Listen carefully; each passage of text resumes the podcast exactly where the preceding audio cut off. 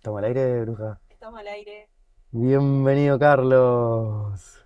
Muchas gracias, bienvenidos ustedes también a mi tierra, ¿no? A esta tierra linda que es Pucón. Bueno, muchas gracias. Hemos tenido muchas bienvenidas, la verdad que los puconeses, Puconinos, pu- puconinos, puconinos y puconinas, hablando del tema hoy día de puconianos, los puconinos son todos divinos, hemos tenido mucha suerte por lo Ah, menos. qué bueno, Sí, qué bueno. este, mira, te hicimos un regalito, que es una imagen ¿Ya? donde se te puede ver a ti Ah, con mira. con el toro blanco. Pues sos medio puli- pl- plurifacético. Oye, qué Entonces, bonito, sí, me encantó, No sé qué ves ahí. me encanta. El toro que fortaleza, oye, ¿eh? Pero me encanta que, que allí el, el señor está dominando al toro. Ah, bueno, por las guampas. Sí, lo- ¿eso lo hiciste tú? Es que dirige, sí, lo hacemos con la bruja con inteligencia artificial también. Ah, no te puedo, o sea, ya está Sí. en inteligencia Ah, artificial. Qué terrible. Qué terrible. Fíjate, hace poco en Puebla, estuve en un congreso de Puebla hablando sobre los medios de comunicación y la poesía, y to- toqué el tema justamente de cómo incluso hoy en día la inteligencia artificial está haciendo poesía. Bueno, eh, ¿Y ¿con la poesía le, pega o más o menos? Mira, todavía le Le falta. falta. Sí, le Pero a falta. nivel de imagen No, a nivel de imagen es impresionante. Oye, me encantó la imagen, muy linda, Este, con arcoíris, con todo, y además que está el escenario, está todo, entonces lo encuentro genial, me encanta. que una- Y eso lo puedo ver después yo, ¿no Sí, te la mandamos, claro. Ah, Sí, sí. sí, sí, la puedes usar para lo que quieras. El medio Dalí lo hizo ahí con una... Es Dalí, total. Y tú sabes que estoy trabajando en una idea que justamente tiene que ver un poco con la cosa de Dalí, con los alimentos. Ajá. Con los Mm. alimentos. ¿En, en qué sentido? Estoy escribiendo una poes- digamos, un, es un poemario que se llama Ajipa tu caldo, que es un dicho chileno, Sí. ¿ya? en que es como, acá está la- lo con- el Sí, sí, sí, sí. Hoy nos preguntaba, Samurai Agustín nos preguntaba, ¿y cómo es la comida? Y la bruja decía, picante. ¿y ¿tú lo encuentras picante? Ah, le encontramos picante, sí. No te puedo creer. Sí. Y este No. otro, de cabra, ají de cabra, No, el cacho de cabra. callo de cabra. Y está el puta madre. Pero ese no te parece. Sí, de puta madre ese tenemos. Nosotros ese sin tom- Ese es el que le pones un poquito el aceite de oliva y te queda el aceite con un toquecito. Exacto. Pero con un toquecito, pero ustedes lo, lo, lo pican, lo- se come directamente. Lo que pasa es que, que- que se llama merquén, que es Sí. un producto que lo hacen los mapuches. Entonces, claro, es para, para poder Ah, saborear las el cosas. merquén en sí no lo encontré tan picante de No esos encontré que. tan picante. No, lo encontré picante, pero no de estos que te digo que no lo podíamos con la boca inflamada. Claro, eso, el ají. Bueno, el ají para tu caldo es como lo necesario que tú necesitas como para condimentarlo, ¿no es cierto? gotitas, ¿eh? La gotita para, que sea sabroso. Sí. Entonces estoy trabajando un poemario que tiene que ver con 102 recetas de cocina. Literalmente también incluye las cocinas. La- son La- la receta. son Ah, las recetas. Las recetas que están, Un están poemario recetario. que están eh, condimentadas, así están preparadas como para que. eh, en realidad al, pri- al principio se llamaba no ají para tu caldo, se llamaba sino que manuscrito acerca de los, de los, de los alimentos, de los vinos y de todos los placeres afines al éxtasis. Era muy largo, capaz. Que me gustaba. Yo soy medio barroco los títulos, me encantan los títulos barrocos. ¿Cómo era el título del título? Manuscrito acerca de los alimentos, el vino y otras materias afines al éxtasis. Bien. Me hace acordar a este, el de justamente que Salvador Dalí tiene uno que es este sueño causado por el vuelo de una abeja alrededor de una granada un segundo antes de Surrealista total el nombre. ¿Podés creer, eh? Sí, sí. Este, Y por eso te digo, estoy relacionado porque estoy pensando en una fotografía en que quiero usar un poco algunas, algunas, alguna- algunas cosillas por ahí que puedan ilustrar, porque creo que el libro es bastante local, pero hay que darle un toque universal. Así que me Claro. entretenido y Dalí me parece muy entretenido. Total. Son unos pintores que yo que me gustan. Sí. Y dentro del teatro también te, te gusta por ese lado las cosas más, no sé, surrealistas, pero más locas. Me gusta todo en teatro, pero yo creo que hoy en día lo que más me interesa son los montajes que tienen que ver, que, que tienen ese toque moderno, ¿ya? Que minimalista, porque acá yo soy de una época en que el teatro era muy barroco, Mm. con, con, con las escenografías grandes de escenografía, Porque con también a nivel de despliegue, ¿no? De, de de despliegue. producción, era... O sea, yo trabajé en una producción del teatro de ensayo en la Universidad Católica, Sí, en el que éramos como 30, 30 actores, actrices, eh, bailarines, eh, comediantes, etcétera. Y dentro de toda esa, de toda esa gente estaba, digamos, la posibilidad de hacer eh, este tremendo montaje que hoy en día es imposible. sí. Es imposible. Entonces cada vez se ha minimalizado, aunque para las cosas, por ejemplo, para los grandes clásicos, se necesita esos montajes de gente. No, de gente los costos también. No, no, hoy día no sería posible. No sería. No sería Ya posible. el teatro de por sí a mí siempre me llama la atención. Esto uno está pagando una entrada, que la gente de hecho a veces se, se siguen quejando, no importa cuánto.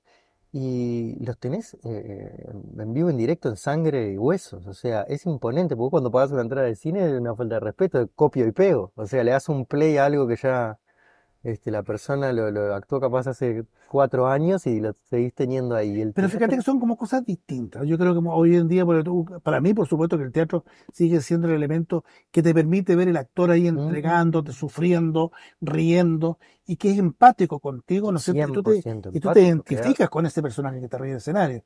El cine sí es cierto, te- tiene otras cosas porque tiene cosas que son más incidentales, los paisajes, eh, puede volar Sí, otro lado. sí, los paisajes, bueno, se le ve claro, obviamente, ahí este, vale ese arte, pero del teatro no No, tiene no, igual, no tiene sea, no igual, no forma. tiene igual. Ahora, porque tú en cine, me encanta cuando haces cine, que también es como experimentar un Bergman, porque tú me encanta. Ah, ¿ya? Me encanta, pero sin embargo el teatro tiene esa posibilidad de que tú, eh, además de escuchar al actor, al hablante, escuchar el sonido del idioma en directo, es otra cosa. Y la Y, y la respiración, el, el respiración, el- la tensión, ¿me entiendes? Como la hora va creciendo. Entonces eso es impagable. ¿Qué decías de eh, Berg- Ingrid Bergman? Es Ingrid el, Bergman, el ese, cineasta. sí, muy famoso también, Herzog, por ejemplo, que hizo, no sé si lo viste. sí, uno de un, bo- bo- un barco que, Aquí la ira de Dios. ese, Sí, ese creo que es el que tengo más presente. sí, no, eh, a mí eh, la parte de, de, de las cosas los desiertos, someterse, además eso de, trabajar la introspección con los personajes, estos personajes que, que son inmutables, no, es genial. Ahora yo creo que el cine de ahora, fíjate, lo he visto poco, para serte muy franco. Creo que he estado más, más enfrascado en lo que es la literatura y el teatro. Y bueno, experimentando también nosotros en la, en lo que se da hoy en día, ¿no? En la dramaturgia y en lo, en cosas que son distintas. Sí, imponente. Tienes un, un montón de, de libros. Acá tengo tu bibliografía, pero no sé si hay alguno en particular que, que quieras traer ahora.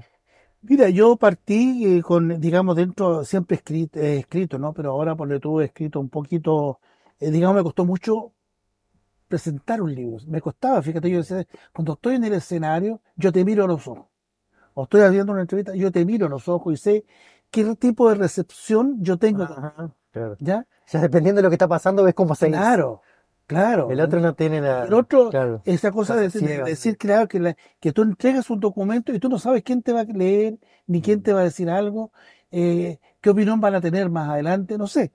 Y me costó mucho decidirme a escribir. Tenía muchas cosas. Y el primer libro se llamó Gotán. Gotán. Gotán. Y el Gotán es tango, obviamente, en- ¿no es cierto?, el- de Argentina. Y acá en Chile nosotros hemos vivido el, el tango mucho. A mí me gusta mucho el tango. Lo- el gusto por el tango lo heredé de mi padre, que también le encantaba. Porque soy una generación en que el tango y el bolero era lo que funcionaba, ¿no? Porque vos también sos cantante Sí, y bailarín. también. Ahí está. No, si las tengo todas, soy, soy casi perfecto. No como el toro blanco, pero casi, casi. Casi, casi. No, por supuesto, pero casi perfecto. Esto- Y eso es re importante. No, mira, eh, bueno, hay muchas cosas que he hecho en mi vida. Ya tengo 71 años. Entonces, eh, tú comprenderás que 71 años son 57 años que he estado arriba de un escenario y he tenido, he vivido, digamos, el arte. Ayer me preguntaban si yo era artista. Yo le decía, fíjate que yo soy artista. Pues, cómo no. O sea, Entonces, de que he vivido 56 años, 56 años arriba de un escenario, o escribiendo, cantando, bailando, es porque de alguna manera el arte ha sido para mí la razón fundamental por la que yo he vivido, por la que vivo, no cambiaría absolutamente nada. Y creo que en estos momentos me siento satisfecho. Si yo tuviera que partir, yo le siempre digo a mi amigo, ustedes tienen que decir el momento en que yo parta, si parto ahora, no todavía, porque todavía me queda mucho. Eh, Tarea cumplida. no, no, no, todavía no está cumplida mi tarea, Ah, jamás. Está cerrando algunos capítulos. Algunos a- capítulos, pero morir con las botas puestas, ¿me Ah. Yo, Ah, ok. yo voy a morir con las botas puestas, no tengo otra opción. ¿Por qué? Porque creo que de alguna manera también uno está, mm, está sujeto a las contingencias de la existencia, ¿no? Y esa, la existencia te trae por muchos caminos. Y para mí el camino del arte ha sido fundamental. Entonces dentro de eso sí, yo he cantado, eh, estudié música y canto en el conservatorio con George Vial. en realidad la enseñanza de la música, del arte musical, tú requieres como muchas cosas que tienen que ver con eh, tu maestro, el que te guía. Es casi un trabajo, eh, digamos, de artesanal, ¿no? En el sentido de que tú eres como una piedra bruta que el maestro va contigo jugando y moldeándola. Y dentro de eso, bueno, también eh, en el conservatorio me tocó una época difícil, yo tuve, me tocó vivir la época del golpe de Estado, entonces con muchas dificultades avanzar en cursos y en todas las cosas. Y eso se cortó todo de alguna forma. Cortó todo y abrió otras perspectivas y también creó otras angustias, ¿no? El- Ah, otras angustias a tratar Sí, en sí, ah, porque había que, en ese momento, digamos, a mí me tocó estar en el escenario y no tuve mala suerte en el sentido de que eh, tuve la suerte de trabajar en el Teatro de Ensayo de la Universidad Católica, uno de los teatros más importantes de Chile, y en esa época el único teatro que estaba funcionando con el apoyo, no te digo entre comillas, de lo que era la cosa estatal. Entonces, era muy difícil hacer teatro además, porque ¿Qué, mucha censura, qué temas tocar, qué temas no se puede Claro, tocar? qué- en realidad la censura funcionaba muchísimo y nuestros compañeros, muchos otros compañeros Sí, desaparecieron sí, en el- esa época. qué bravo. Sí. Y éramos jóvenes, llenos de ilusiones, con muchas cosas.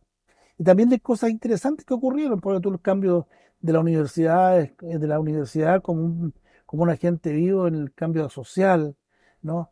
Entonces había muchas cosas interesantes, pero también muchas cosas muy dolorosas, porque en realidad eh, se persiguió mucho a los artistas. Mm. Se cerraron los teatros durante mucho tiempo. Bueno, en esa época ustedes también los argentinos, no, perdón, no, usted, tú eres Uruguay, Uruguayo, argentino, todo, sí. tú eres argentina. Y ahí, claro, también fue bastante difícil la temática, ¿no? Porque había- la, la- Sí, ni, ni, ni, ni la sátira ni la ironía, o sea, no había con qué entrarle tampoco no, al no, tema, era no. tratarlo. Eso imagino que pasaba por un comité para que lo revisaran. Mira, pasaba por comité, pero si no llegaba la censura directamente te cerraban el teatro. Eh, Ahora en esa época se hizo una obra muy linda, igual se hizo trabajo teatral, mucho teatro en los campamentos. Campamentos, digamos, los, los barrios más, digamos, populares, ¿no? En que muchos eran de tomas, tomas de terreno, porque no había tampoco, en ese momento era muy difícil la situación que estaba en Chile. El poder económico en Chile era eh, tan increíble, poder económico, que eh, po- potenció el golpe de Estado, que salió con Estados Unidos, es un tema que hay que hablarlo, y se puede hablar muchísimo. Pero hoy en día yo te diría que Pese a todo eso, hubo obras importantes como Tres Marías y una Rosa, por ejemplo, en que cuatro mujeres hablan sobre lo que está pasando en la contingencia, pero lo están diciendo, lo están diciendo veladamente, como teatralmente se puede, se pueden ¿Eso de qué año es, más o menos? Y una Rosa es como el año 76, Ah, eh, 1976. imponente. Sí, Pedro, Juan y Diego De también. eso quedó el- el- la obra escrita. la obra está escrita, la obra tú la puedes revisar, incluso eh, con Tai, que estuvo hace poco tiempo acá, Sí, un radioteatro al respecto. Lo grabamos como radioteatro, ¿ya? bueno con también. unas voces extra- extraordinarias de, de varias actrices regionales. Entonces, bien, bien interesante el tema. Porque ahora sé que, no sé si es tuyo o que estabas trabajando, eh, no, que era, que es tuyo, sí, este de las mujeres eh, por la Ah, situación de sí, violencia de traje el libro para leer Ah, ese es el, el que estás el último. Ese es el último trabajo que estoy Ah, haciendo. está, eso ahorita El está. último de hace dos años. Pero, Ahí está. pero que tengo que contar es que son muchas cosas porque han, que han ocurrido. Ese es el final. Gotham, después este Gotham- otro. no, eh, no, ahora el último es el que estoy eh, ni perdón ni olvido. Ah, Estoy trabajando en eso, ni perdón ni olvido, y estoy trabajando en un libro de investigación que es acerca de la biografía del padre Sebastián Englert, que fue uno de los primeros capuchinos que llegaron a esta zona. sí, eso también vi que se puede ver un- una charla que das en internet. Sí, eh, entonces el padre Sebastián Englert, que además trabajó todo lo que es el- un gran lingüista, ¿no? que trabajó toda la toponimia de este sector en el año 1927. El padre Sebastián además fue muy importante porque eh, fue el que rescató en Isla de Pascua todo el patrimonio histórico. A él le toca, Eso de las cabezas y sí, todo. todo eso, todo el padre Sebastián Englert. Ujú. Estoy en esa producción del libro y estoy trabajando con un grupo de deportistas, un tema que para mí es un poquito complejo, eh, sobre la historia del Centro Deportivo Pucón, uno, un club deportivo de fútbol que lleva más de 94 años. Entonces vamos a dejar la historia. Entonces estoy con harto, pero quiero terminar con Gotán. Quiero terminar con Gotán, que somos el otro patio. Entonces la editorial que me lo publicó me dijo, oye, sabes que en Argentina averiguamos, hay un libro que se llama, digamos, una obra de teatro que se llama Gotán. Entonces, Y seguramente era la sí, par, era el tratado de eh, las mismas claro, cosas. claro. Entonces me dice, es probable que a lo mejor tengamos problemas si lo queremos. Y como la editorial eh, es una editorial latinoamericana que es Real Editores, que son mis editores. Eh, ¿Qué le podemos poner? Entonces, darle vuelta. Cuando tú estás con el concepto Gotán, yo estaba con Gotán, Gotán, Gotán, Gotán. Y se me ocurrió leyendo un epígrafe que me pone la prologuista del libro, la Telma Muñoz, una mujer encantadora, eh, que habla sobre un texto de Borges, que somos, dice que el tango es parte del otro patio, en fin. Yo digo, pero nosotros somos el otro patio. Ok. Somos el otro patio de Argentina, ¿me entendiste? Entonces, más triste, más pobre, más, eh, más severo. Acá el tango se baila, pero se baila con más desgarro. Tango de montaña. El tango de montaña, que tiene otras características, otra mirada. Y estos eran cuentos, son 14 cuentos en los cuales voy hablando de distintos hombres y mujeres que el tango, con el, el tango con ellos es la vida, es la, el amor y la muerte. Y bueno, y eso también surgió un montaje. Al final, yo siempre me han dicho que yo escribo para teatro. ¿Por qué no hago más, más, más cosas dramáticas, más cosas más de dramaturgia? Pero en realidad, mis cuentos, yo los siento que, que son cuentos que tienen que captar la entretención de la gente cuando te está leyendo, que tiene que disfrutar el.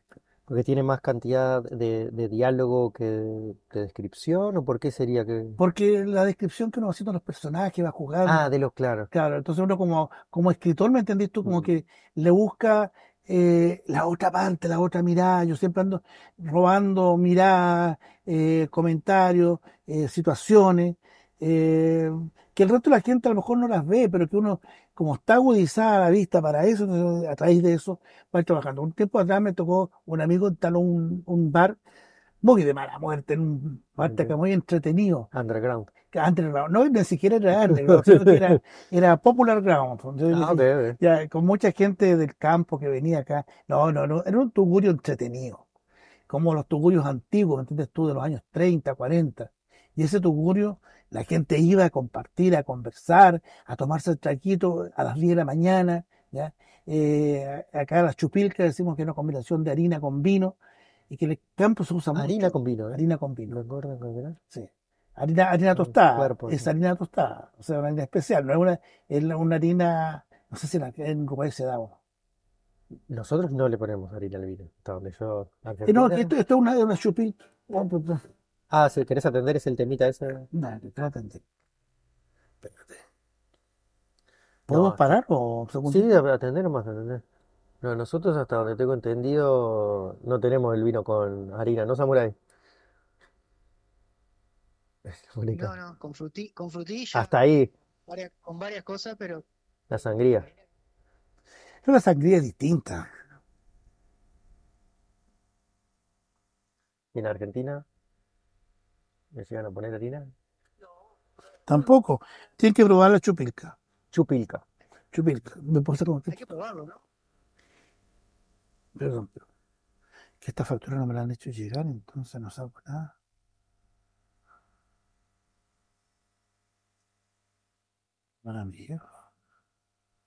No es un cafecito. ¿Me pasó un anotador?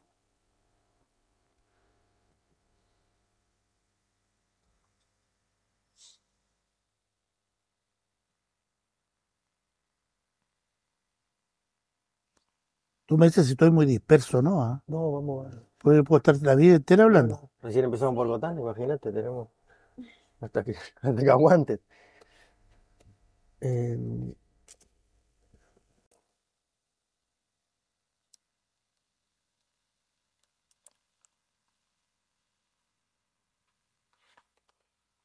Me gritan la factura, la factura.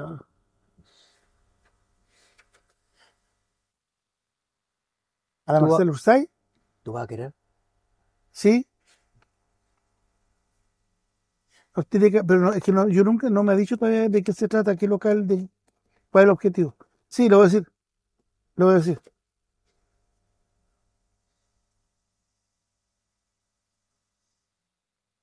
No puede ser eso. Ya le voy a decir. Ya. Ya se le me avisáis, por favor. Chao.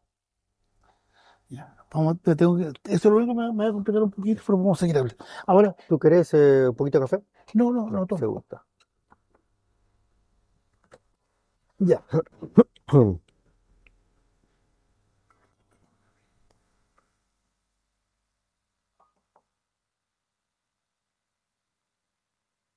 Debe ser un poco complejo acomodarse a vivir. En donde grababa. No, Si ustedes tenían, ustedes tenían la misma situación con la góndola. La góndola, sí, con la góndola, un proyecto maravilloso.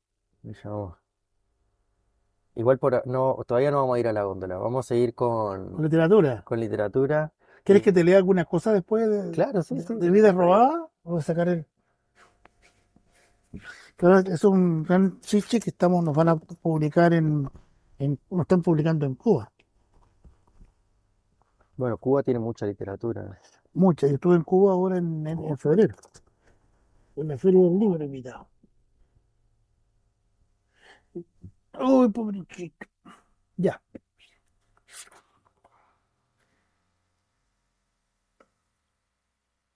Bueno, yo voy a aprovechar para regalarte mi libro. Vamos a ponerle. ¿Me das una lapicera, bruja? Tengo esta violeta, si Ah, no, Violeta va, va, Violeta va. Y además que el color es precioso, tío.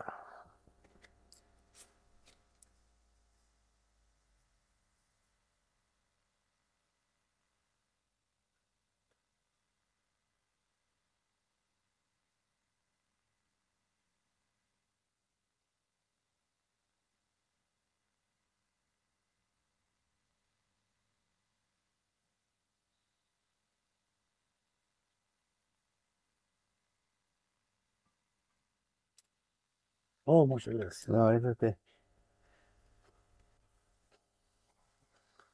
Ese color no lo elegí yo, como podrás imaginar, fue pelea con la imprenta, pero Lo lo editaste en, en Uruguay. sí, Yagurú con Maca, muy conocida. Es una imprenta que se dedica al diseño, justamente. A él le gusta tener cada libro como algo Algo distinto. origi- sí, original. Que bueno, un poco la- lo opuesto a una imprenta común que siempre quieren mantener su formato y buscan, ¿no? Ese No, está bien cuadro. porque, porque de una manera, a mí me gusta mucho este formato. No, bueno, este es así. Y el hombre saca cada cual con su color y su forma y su Sí, tipografía. me encanta eso, porque además eso te da un estilo. Sí, le da como su propia. Yo el tema de los alimentos, por ejemplo, de las poesías con alimentos, lo, del- digamos, las recetas de cocina son todas muy sensuales, muy divertidas. Y De ese no trajiste. sí. Ah, ¿también trajiste? No, no, se no, desgraciadamente no tengo. Ando con el computador, pero te habría que enchufar No, el no, computador. todo. Vamos, vamos con las vías robadas, ¿cómo se llama? Eh, Después te lo voy a dedicar. Eugenia Toledo y Carlos Grey. ¿Quieres que lea uno? Sí, ¿Sí? sí. Pero terminemos con la con el cotano o no importa. No importa, no importa. Vamos acá. Bueno, están, tienen una estructura ya de por sí, eh, ¿cómo se llama? Cuando caligra. Ca- de- digamos de. Ay, no. Tiene un nombre, ¿no? Sí. Cuando ya la, la forma de, de cómo está escrito tiene que ver con, un segundo, con lo que dice.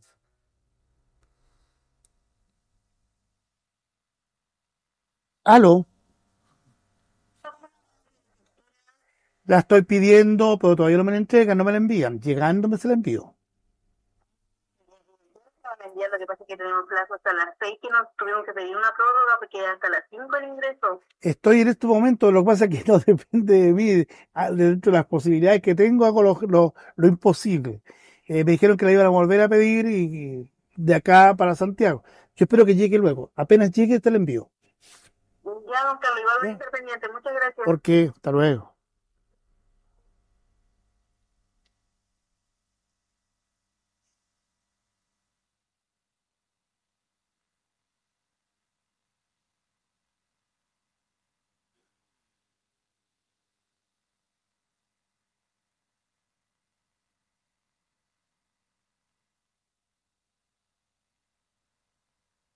Bueno, voy a aprovechar para leer esta poesía de Vidas Robadas, Eugenia Toledo y Carlos Gay. Bueno, abrí acá uno y dice Oratorio a dos voces para Andrea. La locura acechaba en esas malolientes escaleras, cuchillos ensangrentados alborotaban el horizonte. Andrea, cómo dueles en la vida y en la muerte. Flor entre mis días, recién abría mi corazón a los encantos de la existencia cuando sedujiste mis primaverales pasiones. Satánicas inductoras de mis queredes, las redes sociales fueron mis engendros, vísceras rostros mudos, condenados espectros, irrumpieron desde esas luminosas pantallas. Sediento de endemoniadas intenciones, nuestro encuentro envenenaba mi sangre. Mi sangre inocencia, mi sangre inocencia llora, en este via crucis se doblega mi voluntad, caen mis brazos en oscuros precipicios entre los escombros de la desolación, arañando el rostro de mi santuario. Mi útero vacío, mi virginidad cubierta de cruces desamparadas, en cada rincón, espero en vano ese silencio frío, ese puñal mi carne acusa, a gritos reparo rezos. Mi boca implora abrazada en la tierra, desamparada. Y sigue, es largo este. No, son todos, claro, es que eso todo es el primer trabajo que, que empezamos a hacer con Eugenia Toledo, gran amiga, escritora, doctora en literatura, maestra, eh, con respecto a los femicidios que estaban ocurriendo, que nos llamaban absolutamente la atención y había que hacer algo, ¿no? Eh, yo trabajo en la radio Puelche, acá en Pucón, soy el director de la radio desde hace ya 17 años, y uno de los temas que siempre ahora último especialmente nos ha convocado el tema de género y la violencia de género. Y acá en la Araucanía, desde el año 2007 al 2017, logramos investigar y habían, habían habido más de 87 casos de femicidios consumados y otros tantos que eran homicidios fallidos. Pero de todas maneras era muy fuerte la carga que existía y especialmente en la Araucanía se ha hablado mucho de la violencia, ¿no? Eh, y la Bueno, es violencia una cosa hoy, creo que mundial, mundial. ya se podría Pero lo que decir. pasa es que hoy en día como que se ha puesto, se ha visibilizado. Sí, ¿ya? Y este, esta historia ocurre en un momento determinado en que eh, se conoce, ese, ese caso no es de acá en la Araucanía, sino que ocurre en Santiago, este que estábamos diciendo de. Andrea. de Andrea.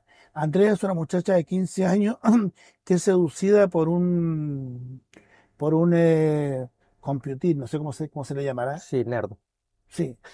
Y que se, De la computadora de la por las redes sociales. por las redes sociales, Claro. que la, que la llama, le invita, le da todas las señales, la droga, la viola, Ah, Y claro, y ella muere en el hospital. Y el personaje había hecho, este, el segundo, con Andrea, la segunda mujer que había hecho lo mismo, había entrado de manera ilegal al país. Mira, muchas cosas. No quiero hablar sobre la Sí. migración porque puede resultar eh, muy fuerte. Pero el caso fue así y a mí me llamó mucho la atención. Entonces está escrito a dos voces. En una es Andrea la que está hablando. claro, la que está negrita y la otra. Exacto, y el otro el violador, ¿me entendís tú? Que va haciendo todo este proceso. Fue un libro difícil, es un libro difícil, de, fue difícil de escribir porque mm, Pararse de esos dos lados y tener todo. y dolía mucho, dolía mucho, digamos, el tema. Ahora, yo escribí también una cosa que me tocó vivir.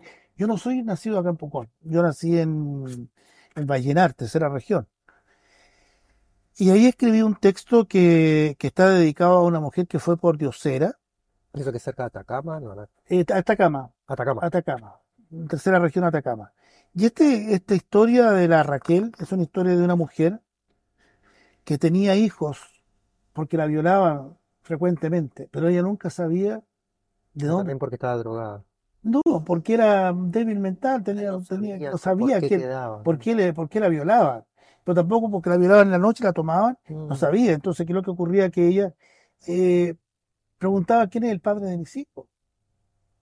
Y no tenía plata para poder criarlo. Entonces, en la época, las autoridades, por ejemplo, que se podían haber protegi- haberla protegido, nunca la protegieron. Y yo escribí este texto que se llama Plegaria por la glorificación eterna de Raquel, la llamada Pichicaca. Te quiero leer un poco porque eso es un poquito, eh, que es un texto que a mí me duele mucho. Y, y, cua- y bueno, lo hemos ido trabajando, lo hemos mostrado en un oratorio lírico que está siendo representado y que mostramos por distintas partes como una forma distinta también, la De redundancia, claro, de, mo- de crear conciencia y de, hemos ido llamando, sumando artistas que complementen la historia. Se llama entonces Plegaria por la glorificación eterna de Raquel, la llamada Pichicaca. Santa Madre de los miserables, abrazada a la cruz de mis miserias. Ay, qué dolor me invade. Mi alma quejumbrosa, gimiente, afligida, triste, atravesada por la espada de mis padecimientos, abandonada a tus pies, clama misericordia. Madre Santa de los renegados hijos de Eva, siempre en el delirio de mi cordura te habla la que desquiciada fue lanzada a la existencia. Aquí me tienes, señora, enredada en los laberintos del espíritu, arrancando al bolsillo caritativo estas monedas de la desdicha, para alimentar estos demonios enquistados en mi vientre. Mírame, señora de los poseídos, aquí voy ocultando la vergüenza de llevar en mis entrañas el engendro de ese miserable que aprovechándose de las sombras de la noche ultrajó la intimidad de mi sensatez. Santa Madre, de rodillas vengo a pedirte por la vida de estos espantajos cuyo padre desconozco. ¿Qué mujer no lloraría al ver sus llorosas miradas, como lloro yo, pidiéndote a ti, señora mía? Madre del Redentor, aquí estoy, deshecha, abatida, sometida por los azotes del destino, viendo desfallecer mis desconsuelos. Mira, madre, cómo lloran estos guachos míos, lágrimas sanguinolentas.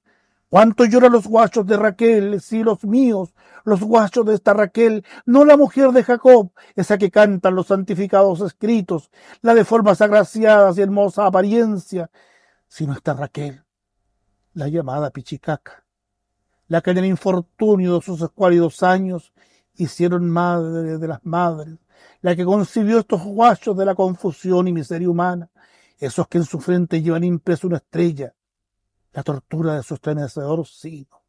Peso para tu hijo, peso para tu hijo, camino gritando, peso para tu hijo, peso para tu hijo.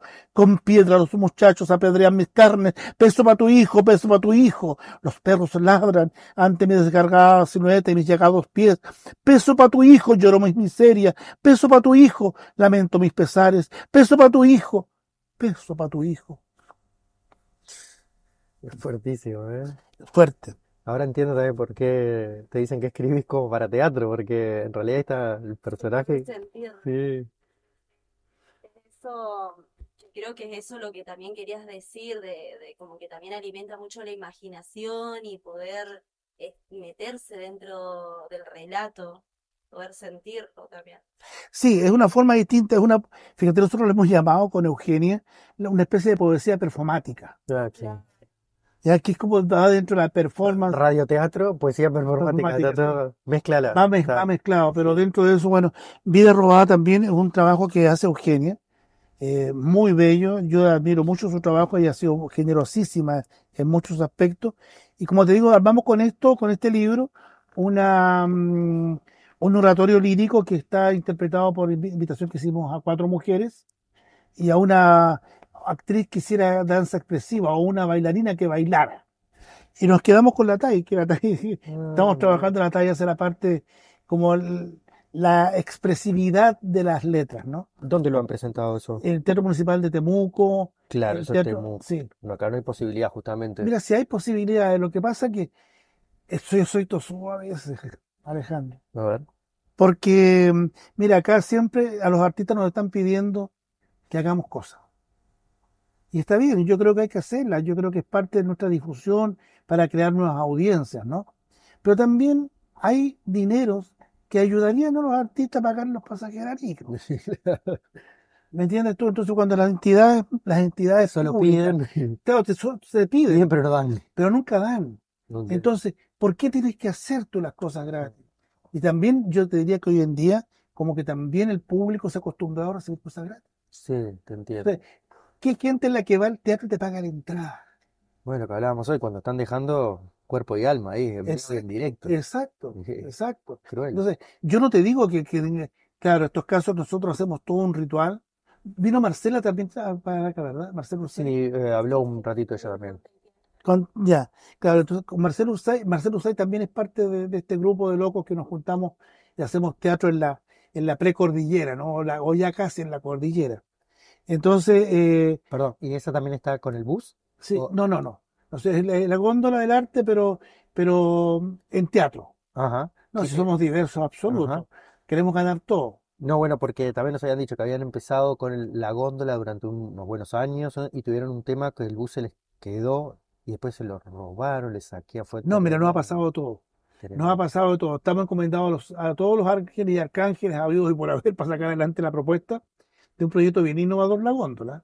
La Góndola hacemos teatro, eh, digamos, al interior de un bus. Sí.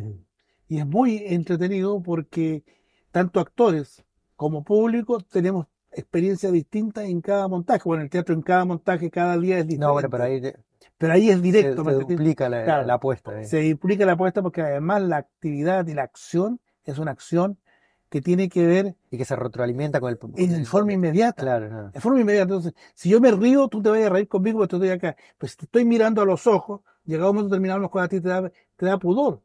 Pues, ¿qué quiere este gallo que me está mirando a los Están ojos? todos ahí cerquita. Claro, entonces estamos cerca y respirando y escondiéndonos, entonces sintiendo nuestros olores, nosotros los olores del público. Y además el público está tan cautivo de nosotros, cautivo en la micro, mientras dura el montaje hasta que bajan y hasta que nosotros lo soltamos. Entonces, una, he visto gente, por todo con unas caras increíbles, con unos, que, como diciendo. ¿qué hice? ¿Por qué me metí acá, señor? Y que en ese sentido le hemos dado, no le, hemos dado misericordia a la gente.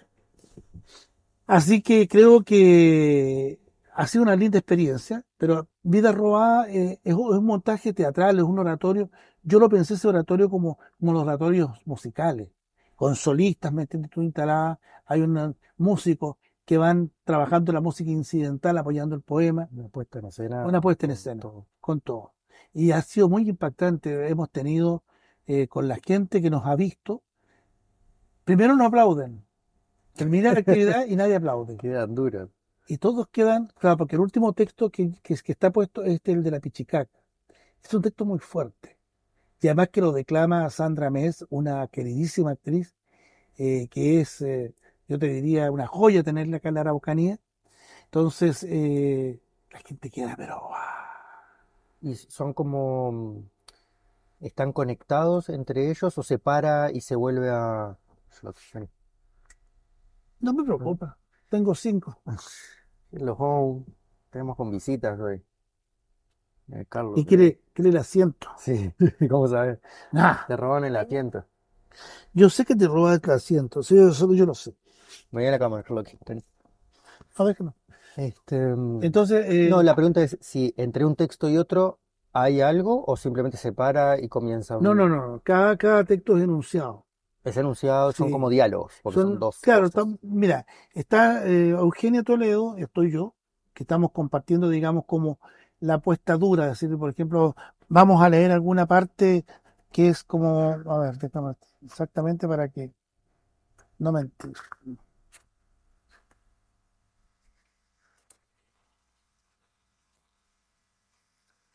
Ya, eh, por decirte el de la Pichicaca dice, lo presenta Eugenia Toledo. Vamos cada uno presentando el poema de los, di- de los, de los dos. Allá por los años 1960 vivió en Vallenar, región de Atacama, Raquel, discapacitada mental quien fue violada en repetidas ocasiones, Ah, sin que autoridades está. de la época ni vecinos se apiadaran, ta, ta, ta, ta, ta. Claro, Entonces, una y- apuesta, un- sí, una apuesta geográfica y... y claro, vamos situando el caso, ¿ya? Pero situando el caso desde el punto de vista de cómo lo haría la crónica, lo haría el diario, como, y ahí inmediatamente después se viene el- Claro, viene la, la actriz que declama e interpreta el poema. Y eso ha sido muy interesante, como te digo, hay momentos en que la gente se queda así como estática y después, después aplaude. Pero Tienen que que tener a uno de ustedes que empiece. que empieza a ejercer la clave. Que no pero yo, yo creo, es, es fuerte lo que estamos diciendo, es muy fuerte el tema. El tema de la violencia de género es un tema que hoy en día duele a Latinoamérica. Lo Un comprobé. poco también, creo que lo que traías tú recién, que, que no es algo nuevo, es algo que empieza a aparecer en los medios. Se una visibiliza hoy en día. Pero fíjate que este tema, por ejemplo, eh, hay primero, primeros escritos en Grecia, digamos, con la denuncia del, de lo que es el femicidio, de lo que es el maltrato.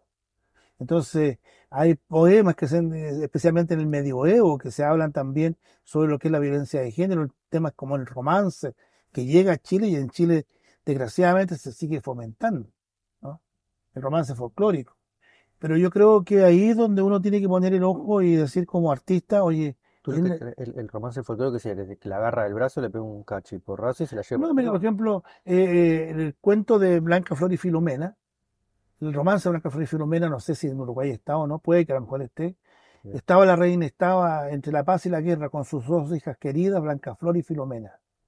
Pasó el conde de Turquía y se enamoró de una de ellas. Se casó con Blancaflor, pero pena por Filomena. A los pocos meses ocurrido, ya bueno, la memoria no me está fallando en el Pero momento, bueno. pero te cuento, vuelve a la casa de la suegra y le dice, quiero llevarme A tu hija, a Filomena. Dice, pero ¿cómo te la vas a llevar? Porque ella es hija doncella. Entonces la cuidaré como si fuera mi hermana. Y a poco andar del castillo, la baja del caballo, la viola y le corta la lengua para que no hable. Y ella, Filomena, aún en ese estado, toma una pluma y le escribe a su hermana diciendo lo que ha hecho su marido. La hermana estaba esperando familia, aborta, prepara el aborto y se lo sirve al marido y este enloquece, por supuesto, se lo lleva el diablo, obviamente. Entonces, un tema de esa característica, ahí ya está anunciado. Ahora era un tema que, se cantaba en el campo y lo cantaban los niños, acá en Chile. Entonces, claro, va hablando de eso, pero también va, va haciendo el grito de despierte, de alerta. Hoy en día, claro, la, la- música folclórica tradicional como que está cayendo un poco en el descuido producto de esta, interna- esta internacionalización que existe, ¿no es cierto?, este no tener fronteras. Ahora, el tema de Blanca Flor y Filomena ha sido recreado no solamente en la literatura, literatura chilena, sino que, fíjate que esto viene, lo dice mm, Marjorie Agostini, que es la que nos prologa a nosotros, dice, la violencia de género ha sido una constante en la historia de la humanidad, desde la antigua mitología griega hasta el presente. Basta recordar la historia de Filomena, que es violada por su cuñado Teseo.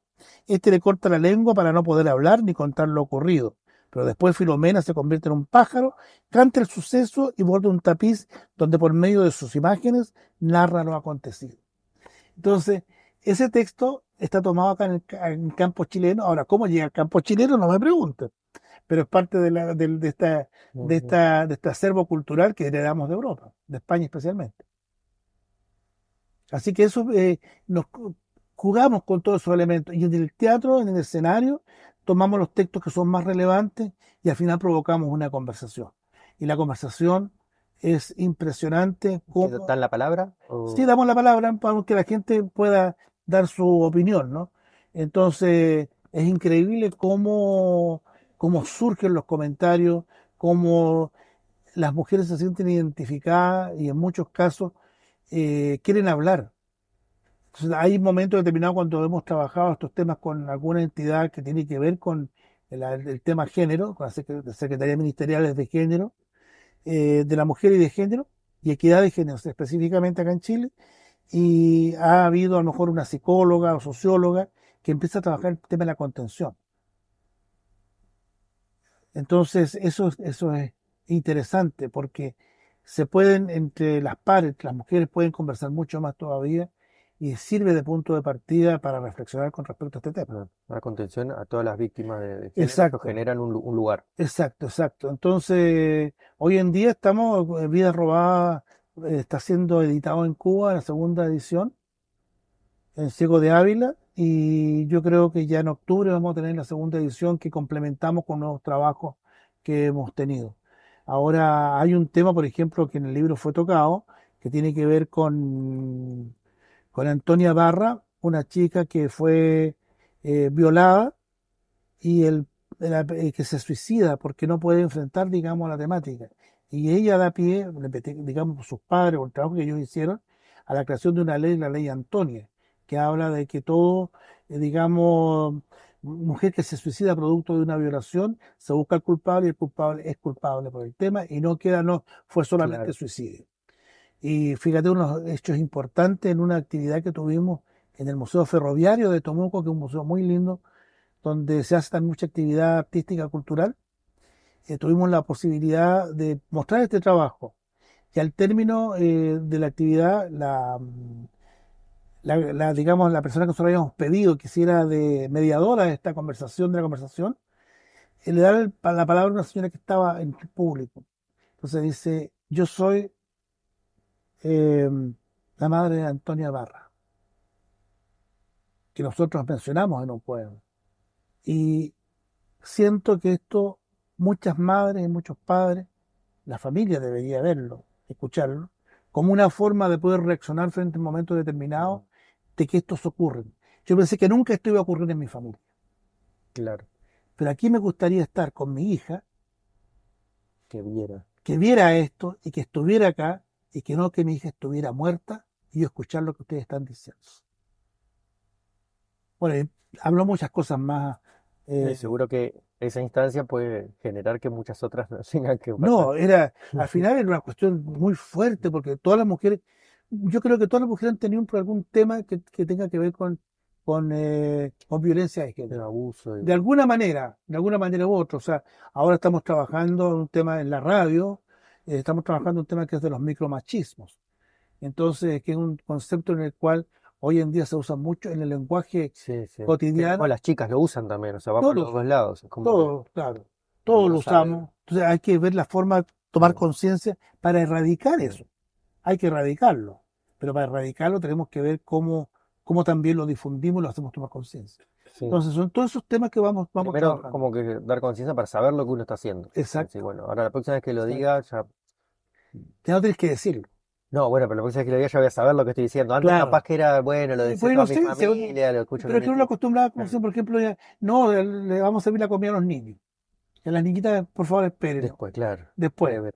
¿ya? Este, son cosas que son tan cotidianas que por lo mismo, pero van fomentando la cultura patriarcal. Entonces, por ejemplo, también esa cosa de las niñas usan en el colegio, las niñitas van con falda. Los uniformes de las niñitas con falda. Los varones con pantalones.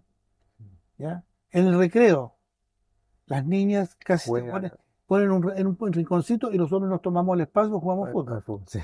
Eso pasa en todos lados. Sí, Claro. o el mismo hecho de decirle a, a los niños pequeños o no le pegues a la niña porque ella es más débil o es más frágil. Exacto. esas acciones ya se meten en el inconsciente de los pequeños al hablar mal el adulto, digamos. Como que ya le está Refuerza el. como que ya le está metiendo en la cabeza de que por ser niña es más débil y en realidad podría ser otra forma de hablarlo, no sé, o No le pegues, no, no, no, porque claro, Sí. esto les hace mal, jugar con, con más cuidado, sin hacer referencia de que porque es niña sería más débil.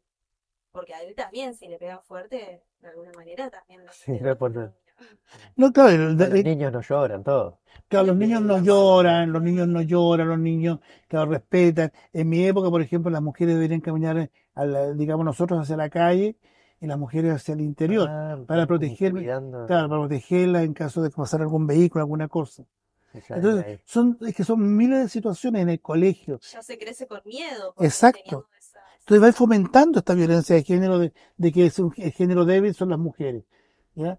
Entonces hoy en día que se está trabajando una nueva cultura, una forma, una nueva cultura de visualizar la sociedad, ¿eh? en la organización incluso de la familia, es otra cosa.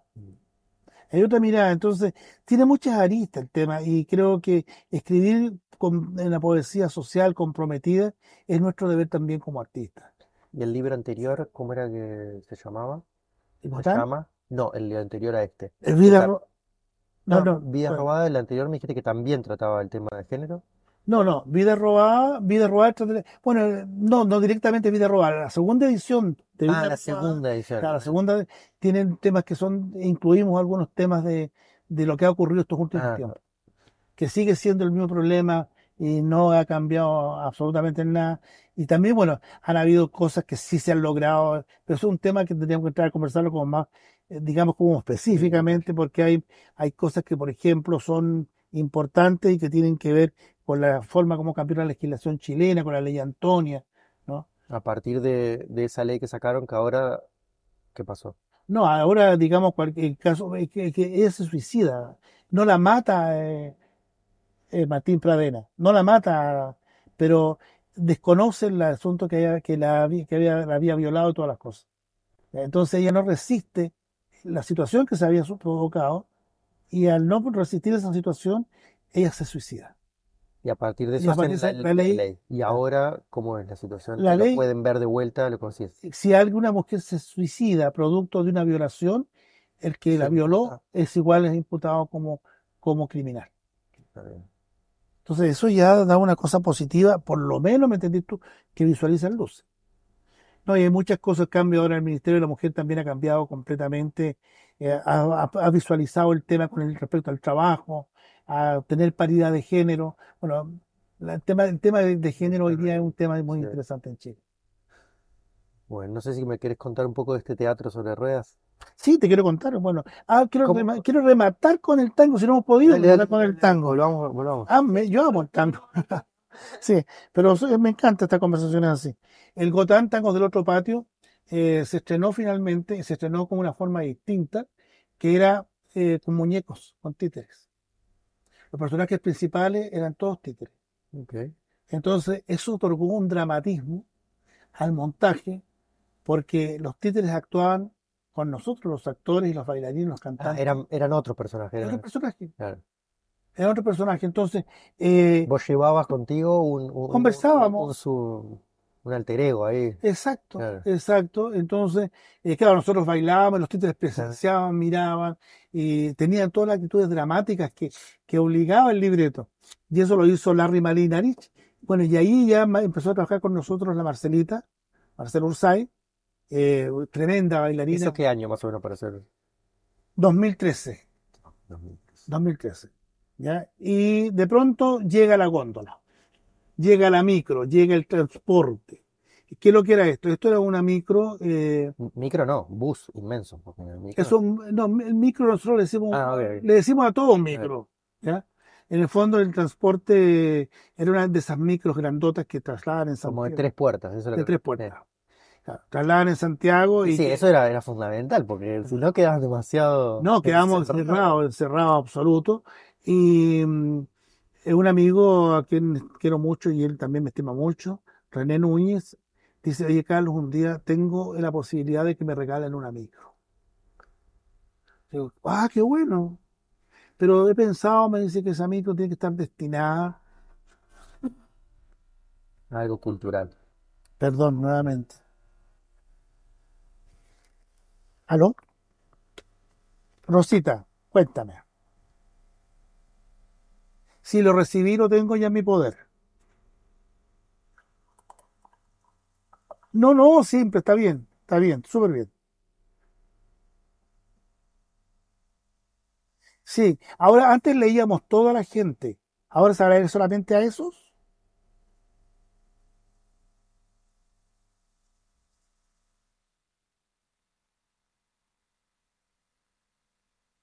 Entonces habría que mencionar eso.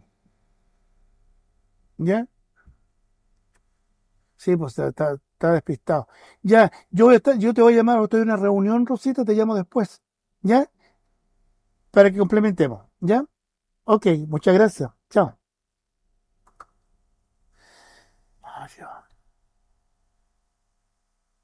¿Está solucionado? ¿O No, oh, no, si no me han mandado. esta- Cuesta tanto. Es una factura que no sé por qué las hacen en Santiago. Entonces, Pero un tema impositivo de claro, impuestos. de impuestos. Te hago la, la misma pregunta y el- arrancás nomás de ahí. Ok.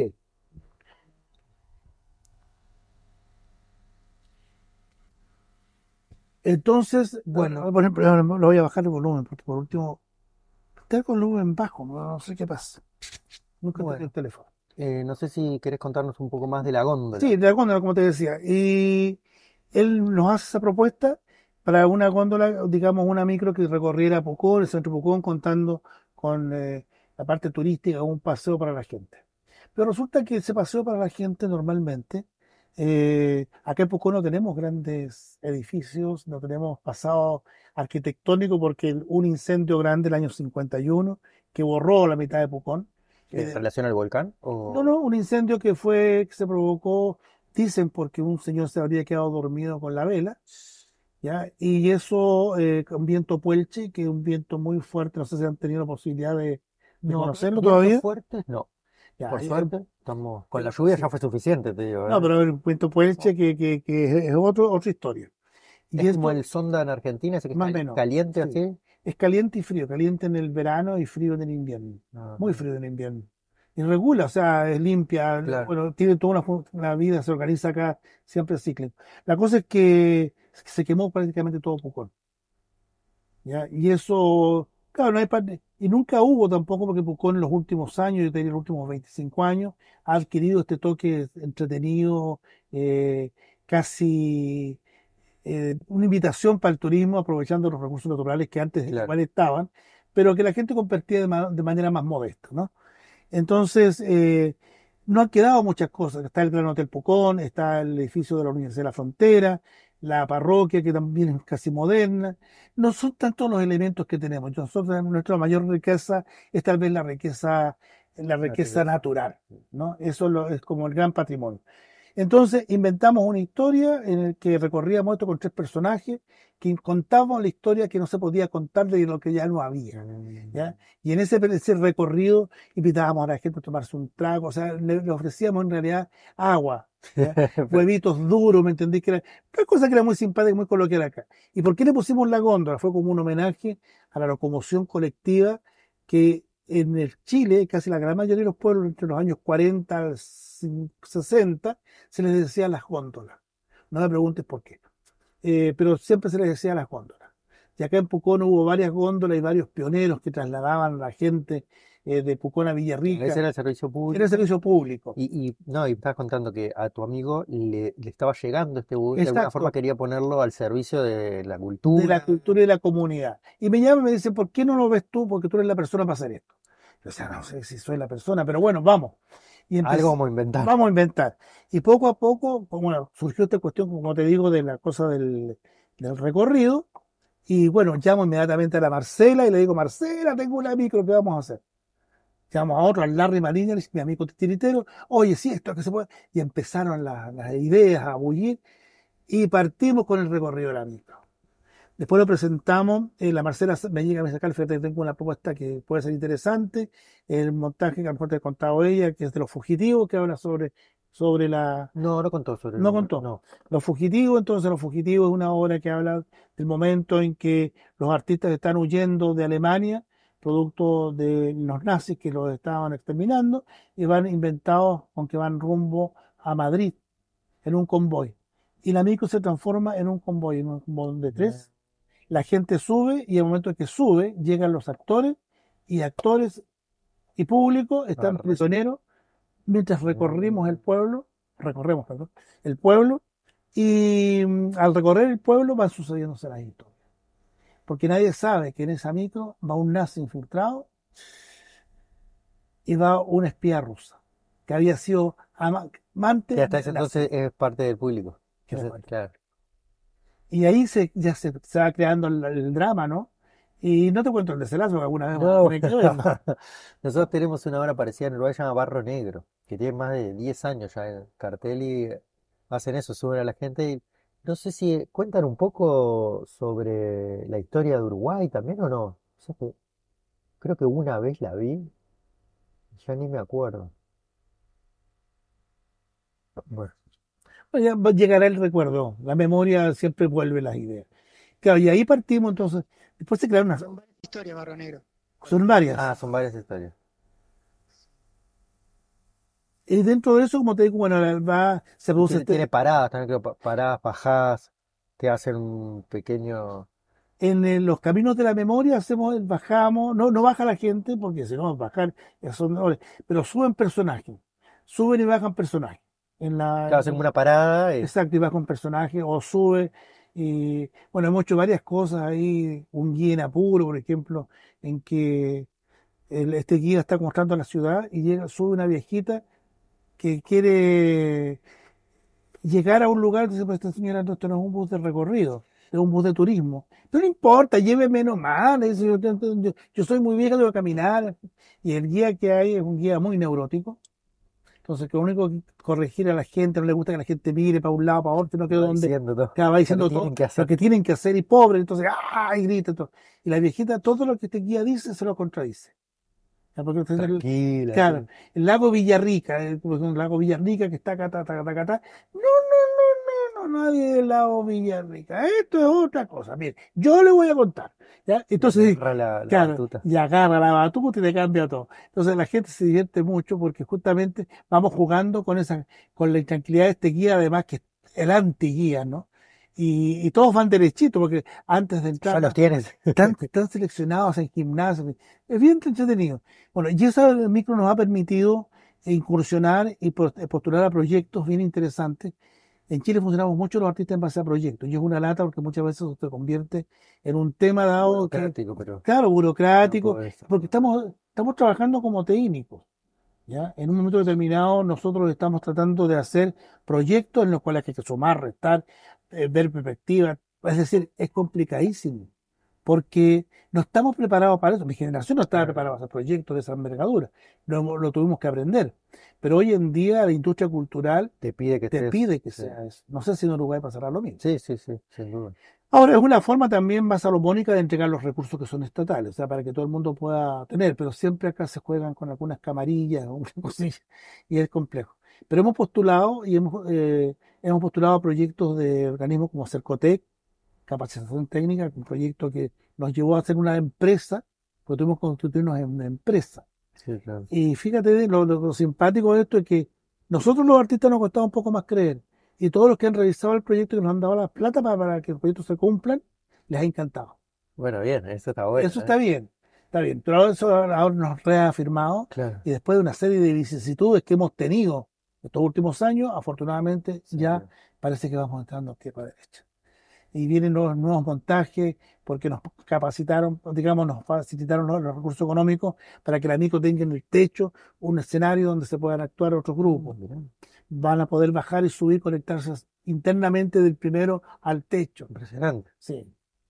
No, viene bien novedoso. Ahora, para mí es muy entretenido que mis colegas, como tanto la Tatiana Tercetti como la Marcela Ursay, la Rimanita, que son los, los que estamos trabajando, que hemos sido siempre, y Armando Zapata, que es nuestro, nuestro técnico, eh, siempre hemos buscado formas de poder financiarlo. Ahora, no creemos que lo vamos a hacer millonarios nunca, pero por Dios que lo pasamos entretenido.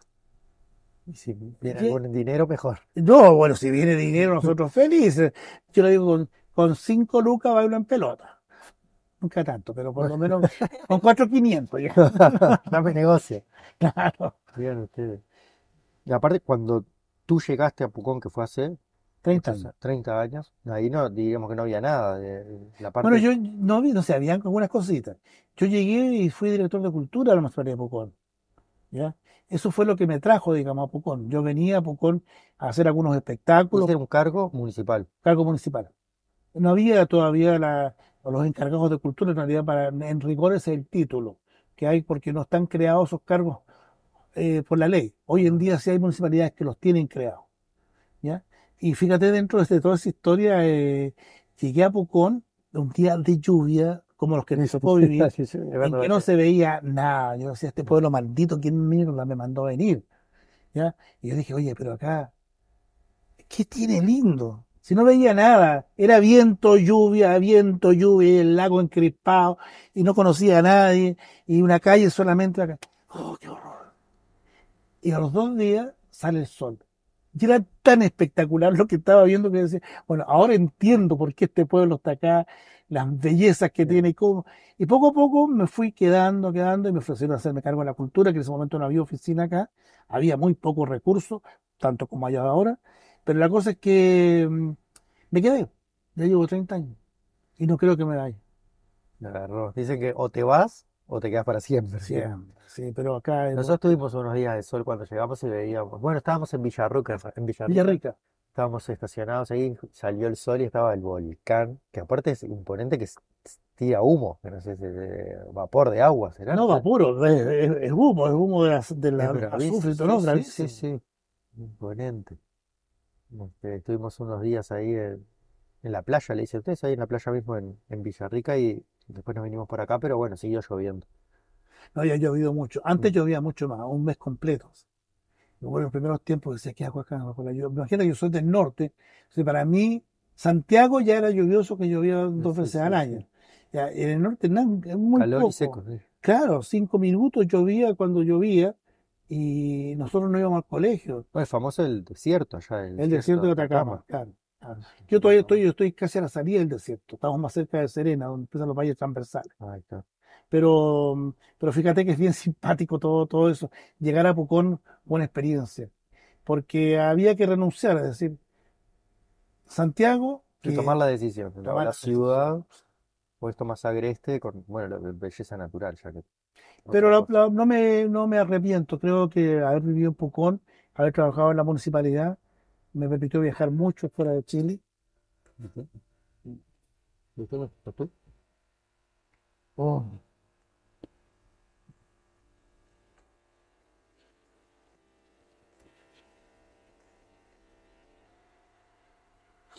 No me ha llegado, ¿cómo voy a hacer? Si no puedo entender esta niña que no puedo mandarle los factores. Porque ya le pego una, yo tengo poca paciencia a veces. ¿no?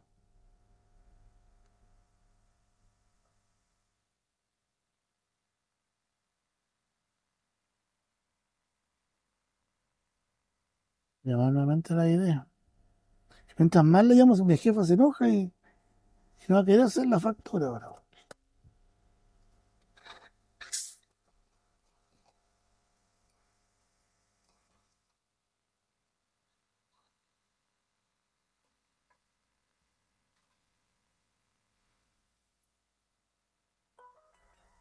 Va, mandó. Ay, qué maravilla. Uno te lo hace, otro te lo pide, otro te- qué hueveo, hueveo terrible. Perdón, pero necesito echar botella.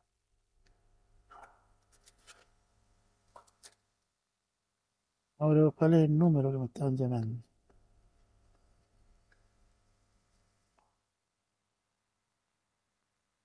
Necesito ir al baño. Dale. Voy a aprovechar de mandar el mensaje. Ahí está, ya lo recibió. Estamos muy dispersos, ¿no? No, tranquilo, Ah. tranquilo, estamos para escucharte. Un placer, la verdad. ¿Cómo estamos de baterías en los micros, Ripa? Desde la lejanía para nada disperso.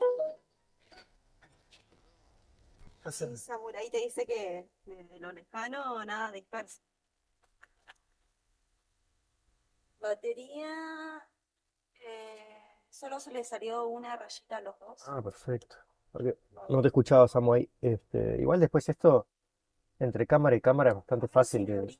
el diafragma, eh, porque se, cuando cerramos queda más oscuro. Hoy no había mucho con esto abierto. Eso sí, ¿no? decía yo que estoy como espectador acá, la verdad que se, se sigue el hilo todo. Se cerró, abrirlo. Ahí calculo que va a ir mejor. Pues esto. Sí, sí, hay más luz. O sea que al final este lo cerramos tres y este uno. Uno, pasa que estaba abierto esto, por eso queda muy escandilado. Pero ahora cuando cerramos queda más oscuro que el tuyo.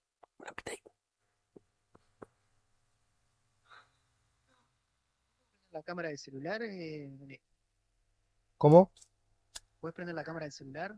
La. Ay, no me digas, Samu no está viendo nada. Porque me cuesta seguir los cortes cuando vuelven, cuando no. Bueno, eso, lo de los cortes, yo te, puedo- te lo estoy escribiendo por las dudas. Oh. Repetí, perdón, que no, no, no. Eh, que a los cortes, esto que estamos haciendo entre medio, te lo estoy anotando también por las dudas. Ah, yo te podría poner así. Más o menos aproximado, después tendríamos que Ah, lo chequear. que pasa es que ahí el tema es que él te va a ver y se va a distraer, toma. Si no igual. No, no, pero pará, te puedo dar vuelta la cámara así, a ver si puedo. ¿Sí? ¿Tú ahí ves para el otro lado, Samu? Ah, pará. Ahí. ¿Tú estás haciendo el Instagram? Sí. Ahora lo podemos empezar de vuelta. ¿no? Sí. Instagram Live. Por lo menos, Cortalo y por lo menos empezalo de vuelta. vos, eh, por lo menos te vas a dar cuenta por la actitud. Si la charla que están teniendo es parte de la grabación o es. Ah, eh, en este, en el vivo. No, el vivo no lo estoy viendo porque Ah, en el vivo, capaz. me llega con delay. Me quita el. Ah. Yo voy anotando los minutos que se quita la cosa.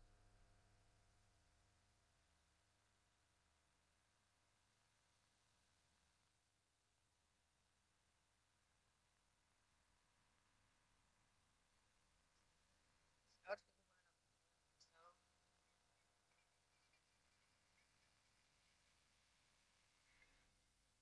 que ahí soluciones eso. Pero voy a apagar la cámara nomás.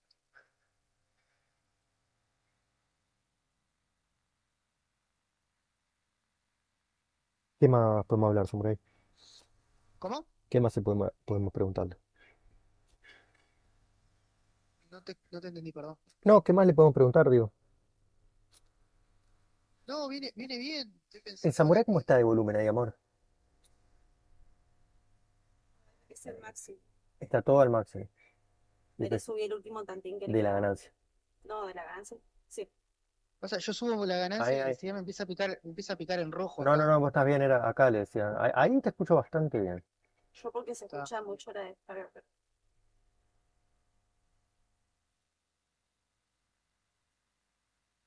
preguntarle, no sé, porque más, más o menos he ido ocultando por todo. Capaz que qué proyectos tiene a futuro con, con la góndola. No, una, una pregunta tuya, ¿no? ¿Cómo? una complicada. Ah, porque yo te hablo, él, él no nos escucha, él nos escucha solo en, en la- en el celular. Yo tengo una para hacerle después, este, Ah, ahí va. que, si piensa ese lugar de, de, de- de arte- de poesía social y eso como una responsabilidad, o si yo naturalmente, se la podés hacer vos también, digo. ¿Qué definición? Viste que el arte como, viste, como algo medio etéreo, medio difícil de definir, bueno, ¿qué, qué definición le da? Todos ¿Cómo los lo trámites piensa? habidos y por haber. voy, a, voy a poner silencio en avión para que no mueva nadie. Muy bien.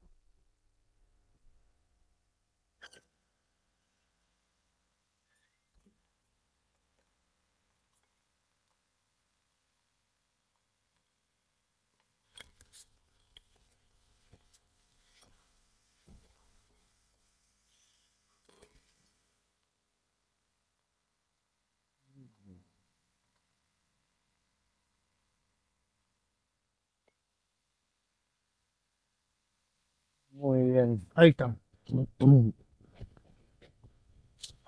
Don Ah, mira, Gray. espérate. Ahí te escucho bien, ¿eh? Ya son estos ojos.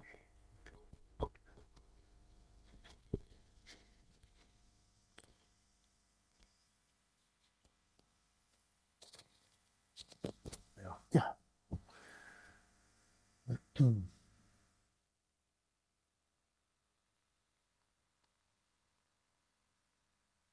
no sé si hay algo puntual que te interese traer ahora al momento. Este, son infinitos tus ramas y todo lo que has hecho. Mira, yo creo que me gustaría, digamos, dentro del tema, eh, bueno, destacar el equipo que estamos armando para la góndola, ¿no? Para futuro ahora. Para futuro. Yo creo que estamos con una experiencia bastante interesante que va a colaborar o va a ayudar a que de alguna manera eh, la góndola puede ser un hito de, de- que provoque una ebullición, ¿no? en el terreno cultural, porque nuestros territorios, si bien es cierto, son maravillosos en el punto de vista del arte, es complicado. Ahora, después de la pandemia, se ha venido a vivir mucha gente, se ha venido a vivir mucha gente que de alguna manera está contribuyendo también a crear nuevas audiencias. Hay, por ejemplo, gente que está haciendo ballet, que estudió en el Royal Ballet Theatre. Entonces, tú decís, oye, ya Gente de renombre. no, claro, con de renombre y que puede crear y fomentar una, una nueva mirada, esta más danza que Patricia Soto con, con Alexis Candia están trabajando la- la- más bien la cosa más, más de la comedia musical. Entonces uno dice, oye, qué interesante eso que está ocurriendo, ¿no? Y que hoy en día se precisa, creo creo que la falta de un teatro acá en Pucón Mm. es una cosa que es complicada, ¿no? Como te digo, la naturaleza es muy, muy desbordante, pero también necesitamos esta otra mirada. Ahora, eh, me preocupa un poco lo que está sucediendo a nivel nacional, eh, con, en relación no solamente en el plano político, sino que también en el plano de la Otro tema entero, Es ¿no? un tema Fa. entero.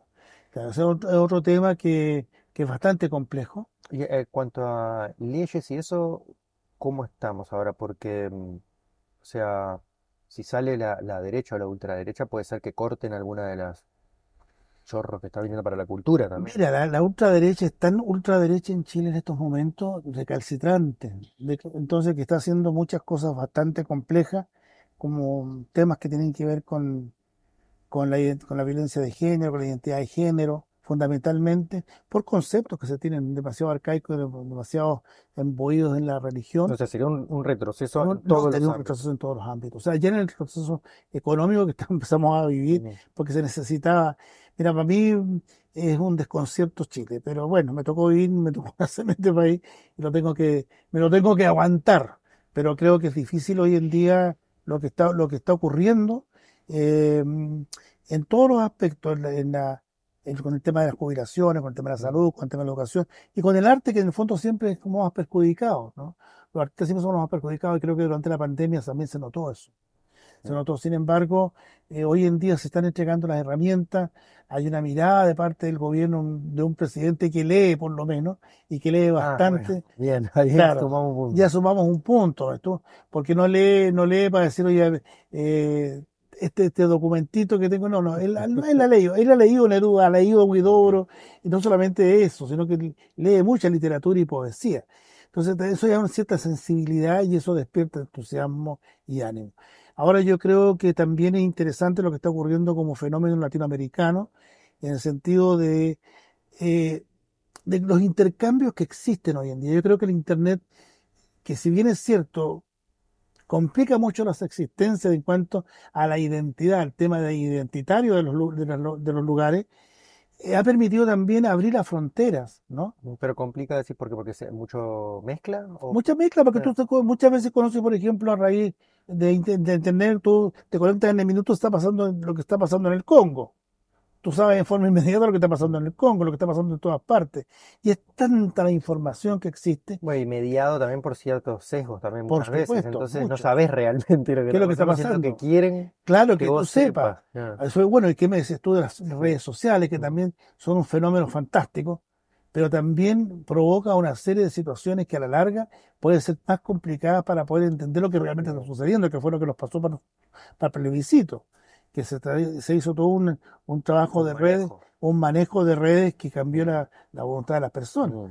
Entonces, pero sin embargo, los artistas como que estamos creando redes. Eh, literatura, ponle tú mucho encuentro, mucha posibilidad de leer más gente, de intercambiar opiniones, de saber qué está pasando con ellos, qué está pasando con el proceso editorial. Bueno, eso ¿no? tranquiliza un poco porque uno Eso se siente sí. representado, capaz, Sí. ¿viste? No estamos todos locos. Sí, estamos todos. No, yo- estamos todos los- Y yo creo la otra cosa también pendiente es que nosotros como artistas tenemos que eh, levantar banderas con respecto a lo que es el problema del medio ambiente. Es un tema que nos ocupa muchísimo. Estamos sintiendo lo que es el efecto climático. Sin embargo, hay eh, países o, o personas que son absolutamente negacionistas y eso que dicen que es parte de que dicen que es parte natural. natural y que no va a pasar absolutamente nada. Eh, como lo pasó con el COVID, ¿me entendiste tú? Que esto soluciona, que esto fue... Lo que sea, pero que resulta que si no ponemos las alertas ahora, esto se va a complicar muchísimo más. Sin duda, sí. Entonces yo creo que es- esas son temáticas que hay que resolver hoy en día y que los artistas también tenemos compromiso con ellos. Ahora, como te digo, o sea, yo creo que me quedan muchas cosas por hacer, por decir. No sé si las voy a alcanzar a hacer o hacer o decir todas, pero por lo menos voy a tratar de, de que la gran mayoría pueda hacerse y decirse. Sí, también en la poesía está bueno el, el cómo, no sé si la palabra es comprime, pero bueno, cómo resume y cómo en pocas palabras se puede decir tanto también, ¿no? Eso capaz que te pueda llegar- ayudar a favor de esa herramienta que tú tenés. Sí, yo creo que sí, ayuda mucho, ayuda mucho y creo que en la medida en que uno escribe todos los días, porque hay que, es como un hábito, esto tiene que transformarse en una especie de profesión. Sí. Cuando te preguntan a Que la ti, bueno, inspiración te agarre trabajando. Claro, que te agarre trabajando. Además que la inspiración no llega nunca cuando uno quiere que Por llegue, eso. entonces se te pasa. Entonces la inspiración te llega cuando estás sentado en el baño. Entonces cuando escribe usted, cuando estás sentado en el baño. Pero ¿cómo? No, tampoco poético eso. Pero es que es así. Entonces uno tiene que, tiene que disfrutar de los momentos. Yo creo que se necesita crear más audiencia. Creo que los gobiernos necesitan poner más recursos en la parte artística. Si un hombre o una mujer es educado en el arte, va a ser un hombre creador. No necesariamente artista. Yo siempre digo, oye, si, si tú llevas al niño a la orquesta infantil para que aprenda a tocar violín, a lo mejor el chico tiene talento. Si tiene talento, fantástico que eso siga. Y si no tiene, le va a abrir las compuertas de la mente y del espíritu para poder entender la música, para estar sensible a lo que está ocurriendo. una identidad crítica Claro, y que la persona claro. pueda Claro, claro. pensar. Entonces yo creo que hay muchas cosas que me gustaría hacer. Tengo, tengo un equipo maravilloso que creo que nos va, eh, con el que me siento respaldado. Y de alguna manera también esta, esta propuesta nuestra va a ser, eh, va a te- puede tener, puede llegar a tener. éxito. Ahora con la micro queremos movilizarnos, queremos trasladarnos, queremos Eh, Para despertar. este verano, si Dios quiere, Sí o sí, Ah, sí o sí. góndola del arte, el arte en está. movimiento, tiene que estar, tiene, tiene que estar. Porque ya no, no, no, no nos puede pasar nada más, ya hemos sufrido lo suficiente. Sí, me dijeron que quedaba un detalle de la bomba de combustible o alguna ¿Qué cosa. detallitos, detallitos grandes, porque no tiene que moverse. Ya lo peor ya pasó. Ya pasó, pero Porque fue fíjate, cuestión de reconstruirla casi que por completo. El tema completo, completo, un completo. vandalismo, o Sí. sea, ya fue mala onda, no fue Bueno, solo que. No un vandalismo, pero yo creo que, no sé si uno podría decir en estos momentos que, que hemos llegado a, a cumplir el objetivo, pero creo que estas soluciones nuevas hoy en día eh, pueden servir para que acarrear más público, para visitar más público, para ¿Hablando de las redes o de, de qué? de la góndola. Ah, de la góndola sí. Sí, porque es una propuesta nueva, entonces la gente le llama la Llama la atención. atención. Y va a haber teatro, y si hay dos personas decimos ya es suficiente. Pero fíjate que yo mi vida la he pasado creando audiencia. Mm. Porque siempre dicen, no, es que no van a venir. Es que si la autoridad no viene. Yo nunca he sentido que a la autoridad les interesa. Siempre el compromiso es aparecer para la foto, pero ¿qué tiene que ver eso? El arte, el arte, digamos, tiene que llegar a todo el mundo y siempre no existe ni, ni público que no esté capacitado para entenderla, ni público que la va a entender de, de inmediato. El arte es el arte. Si está bien hecho, te va a llegar al espíritu. Si está hecho de corazón Sí. y te va a llegar al espíritu. Tú puedes escuchar Wagner, aunque no lo hayas escuchado nunca. Si está bien tocado, bien interpretado, te va a llegar. Te va a llegar la fortaleza, el espíritu guerrero alemán, todo lo que significa Wagner. Pero tienes que dárselo, Sí, abrirte a. abrirte. Como dice, eh, esto siempre me hace acordar de Mario Lebrero, que es un escritor uruguayo, que él, cuando habla del arte y del artista, es como que si el artista fue canal, se dejó, dejó bajar esa obra, y, y la, la- que muchas veces a veces el artista para él tampoco hace del todo sentido, pero bueno, le ba- baja la obra y después, si está bien lograda esa obra, seguramente cuando alguien con esa predisposición, abierto a recibir, abierto a, a una nueva mirada o algo, le va a llegar el mensaje que es para esa persona también, ¿no? Exacto. Porque vos ves la obra una, dos, tres veces, capaz que en el correr de tus años decís, uy, mirá lo que había acá adentro, Claro, esto claro. no le había prestado atención. Pero fíjate que me pasó eso con Gotán. Porque Gotán lo está dirigiendo la Marcela ahora, ¿ya? Y de repente la Marcela me hace toda una propuesta y me dice, te voy a cambiar el esquema. Me dijo, espero que me lo permitas. Bueno, yo he dicho siempre, o sea, eh, ¿por qué no? O sea, no me puedo negar. sos abierto, bienvenido. Claro. Claro, bienvenido al cambio. ¿Qué quieres? ¿Qué- ¿Cómo? Y me ha hecho un planteamiento, me dice, estamos haciendo teatro de los años 50, hay que hacer teatro del 2021. Fantástico, ¿cómo? Entonces, es urdiendo eso y yo creo que, que eso me, me entretiene mucho. Yo Esa para Gotan, una Sí, nueva adaptación. agotar. La nueva adaptación, que tiene que estar ahora porque estamos, tenemos algunas invitaciones fuera de Chile y en Chile, entonces hay que hacer, hay que, hay que, hay que empezar a experimentar. Pero lo que no quiero que se pierdan los muñecos. Que no se cambie. No, me encanta. Los yo habría- me habría encantado ser titiretero. Qué Me lindo habría el encantado. Hay una, una modalidad de titiretero que es hasta con, con una caja, que mirás adentro. Sí, ¿Cómo no, se llama sí, el, el, eh, tiene un nombre, el teatro, es un teatrino, Teatro de, de- claro, de de muñecos, que, que agita, que es- tiene un nombre, no me acuerdo. Es todo. más exclusivo todavía porque es para Sí, una persona que mire No, adentro. y, y además que es encantador ver los, los detalles, Sí. cómo los van armando, no, me encanta, me encanta. Y la mini, cuando la La persona lo- lo mueve. sí, se, se la va moviendo, va jugando. Yo creo que eso, el muñeco tiene esa cosa atractiva, esa cosa mágica de invitarte a ir más allá, porque sus caras inexpresivas te dan expresión en un momento determinado. En Gotán nos pasaba en, en una- la- unos, unos cuentos finales. carga los silencios, ¿no? Te Cuando queda mirándote sí. así. El mono te queda, Ah. el muñeco, perdón, casi me, si no me van a retar los titiriteros. Eh, te queda mirando y tú quedas ahí como fijo. ¿Qué mono le dicen al, ma- a- a- al muñeco? no, le- los muñecos, le, le decís mono, se enojan. Ah. Claro, el mono. No, por eso dice un macaco, le decimos también, como el macaquito. Y macaco en portugués es mono. El ¿eh? mono, claro, el macaco del chile también es mono. ajá. Pero acá, no, tú le dices, no, son los, los muñecos, los títeres, ¿no? Por ejemplo, en esta parte final, eh, era eh, muñeca brava y obviamente que la protagonista muere. Y al momento de, de morir, con, ellas con la cara, con la mirada, con todo, tú sabes que provocaba tal sentimiento a la gente Una de desolación. desolación tan fuerte que el público lloraba con la muñeca de verla morir. Estáis viendo morir un muñeco. No, no es un actor, no es una actriz. Y era impresionante la forma como, como se, se desarrolla. Me tocó ver también una vez una, una actividad que hicimos en Kelwe, que es un sector cercano de ustedes, que es una comunidad mapuche, en que el lonco, jefe de esa comunidad, es invitado a ver un- momento determinado con los muñecos, con los, muñecos de títeres.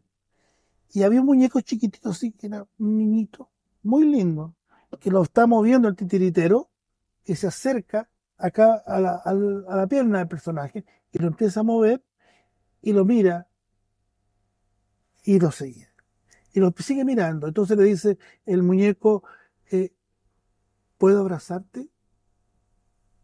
Y el viejito, de haber tenido unos 86 años, Que también personaje. y no, no, Ah, era de. vida, de verdad. Entonces sí. Oye, y el muñeco va y le extiende los a bracitos recibir algo a que recibir- supuestamente es inerte Claro. y que le. y empieza a jugar con él y a, a este jefe que es duro le empiezan a correr las lágrimas, ¿ya? Y el muñeco viene y le da un beso en la mejilla. No, yo esa imagen la tengo todavía presente y creo que, oh Dios, qué fuerte fue. Entonces el muñeco ahí me entretiene mucho. Me encantaría haber sido titiritero, nunca, siempre me, me relegan, me dicen, no, no, tú eres muy torpe con tus manos, así que no. Bueno, es una, una nueva. Una- llegar a ser. Puede ser, ¿ah? la, la próxima vida voy a ser titiritero, estoy seguro. ¿Y esa qué hora es?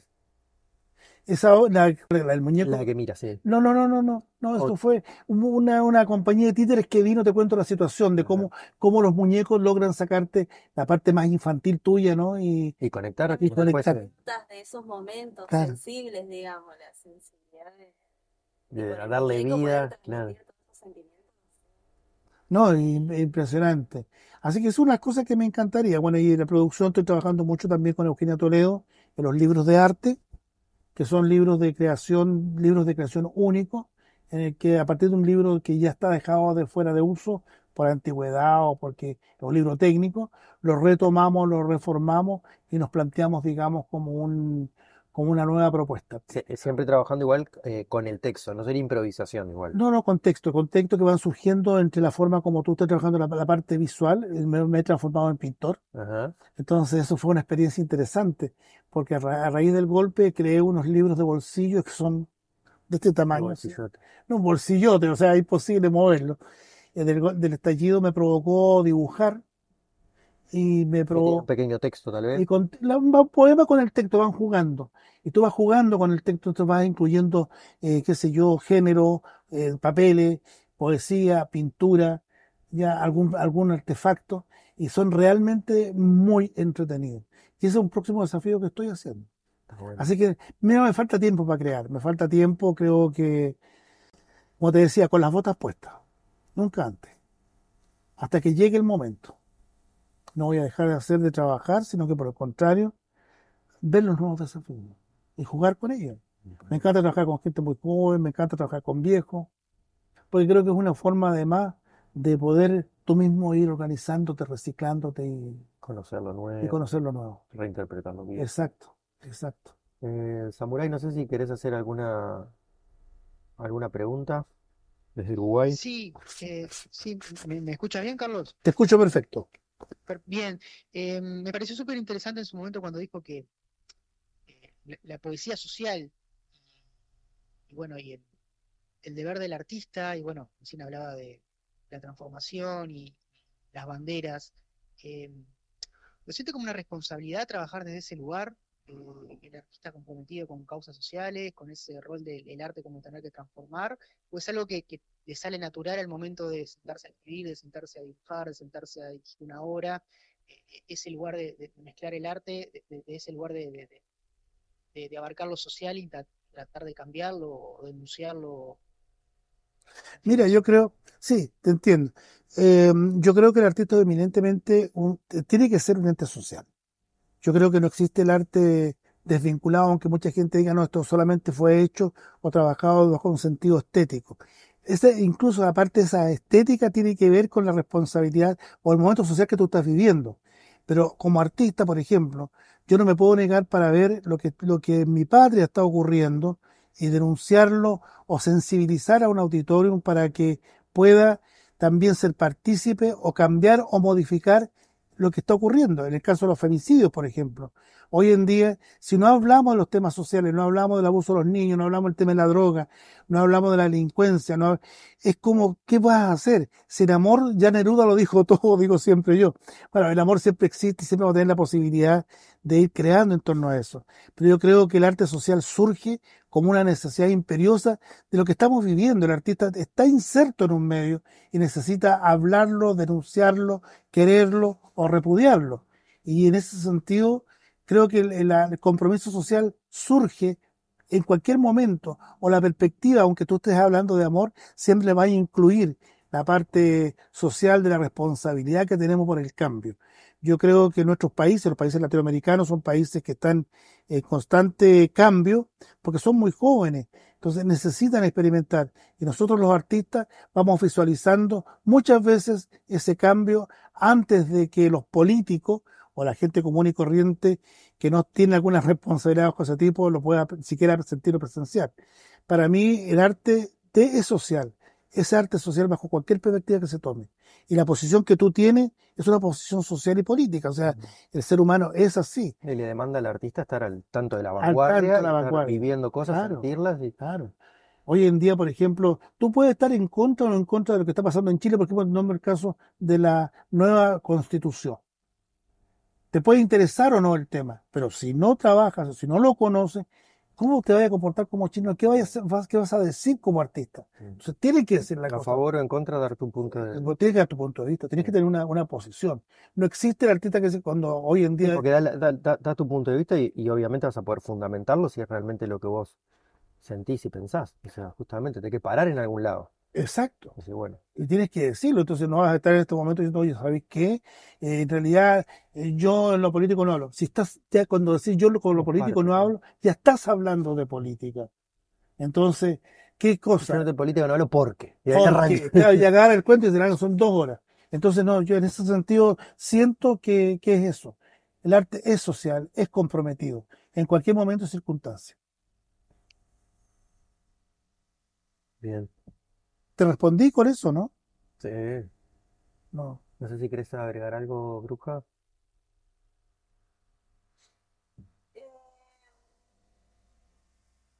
No, no, eh, sería, estaba siguiendo el hilo.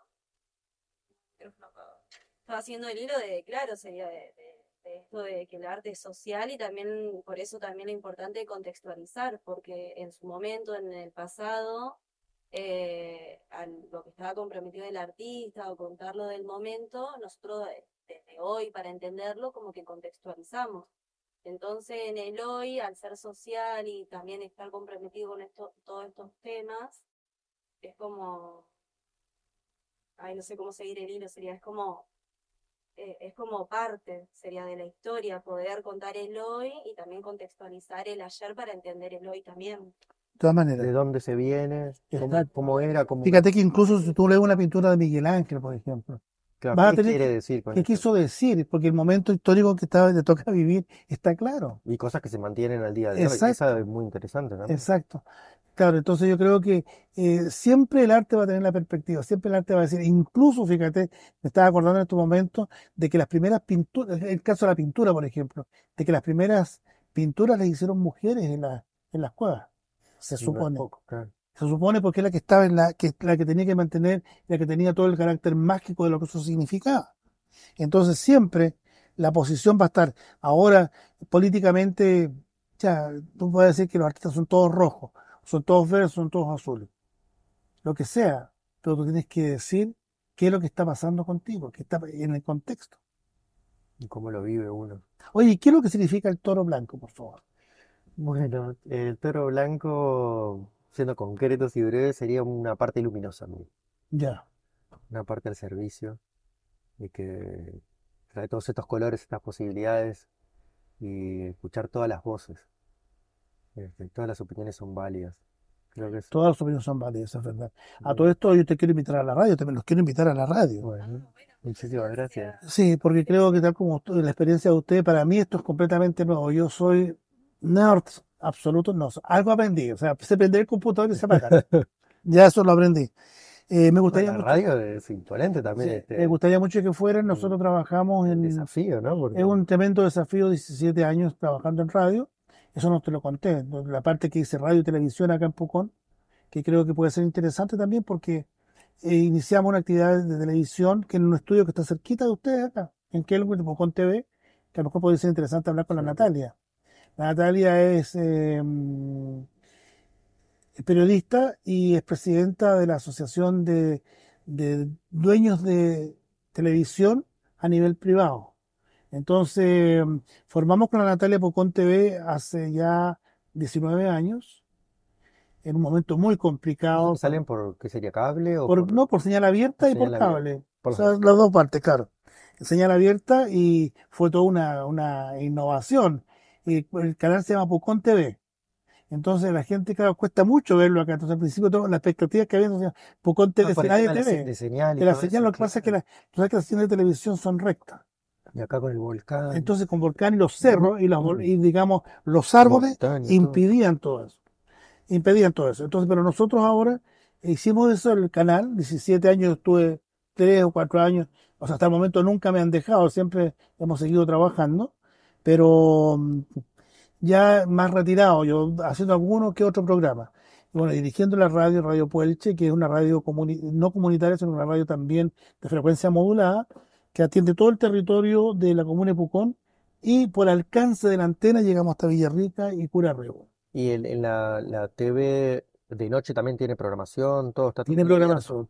No todo cubierto toda la noche, sino que hasta las 12 de la noche tienen, 12 de la noche. hay programación. Nosotros como radio sí tenemos 24 horas. Un sistema de, de la, la- Claro, lo dejan grabado. No, no, la- hay una digitalización de, de la música de todo, está todo, está todo programado. Hoy en día los programas son, Excelente, claro. son excelentes, así en cualquier momento. Entonces, me encantaría ya comprometerlos a ustedes para Con que, gusto, nosotros estamos ahí. Sí, sí. ¿cuándo pueden ir? Y bueno, eh, vamos a estar acá supuestamente hasta, bueno, hoy es lunes ya, ¿no? Hasta el Hoy miércoles es lunes. seguro podríamos quedarnos hasta el ¿En esta miércoles. y hoy- semana? sí. Tendría que ser esta semana, sí. Tiene que ser esta semana, pero, pero hagámoslo, no sé, puede ser mañana o puede ser el miércoles. Sí, El- sí, mañana o miércoles parece. sí, ¿Te parece bien? Sí, sí. sí. Hagámoslo mañana. Así estamos sobre lo calientito. ¿A qué hora te queda bien a ti? A mí me queda muy bien porque me, lo gust- me gustaría tener para hacer el programa en directo y después transmitirlo el día sábado. Eh, me queda bien como a las dos y media. Dale, ¿Me perfecto, parece bien?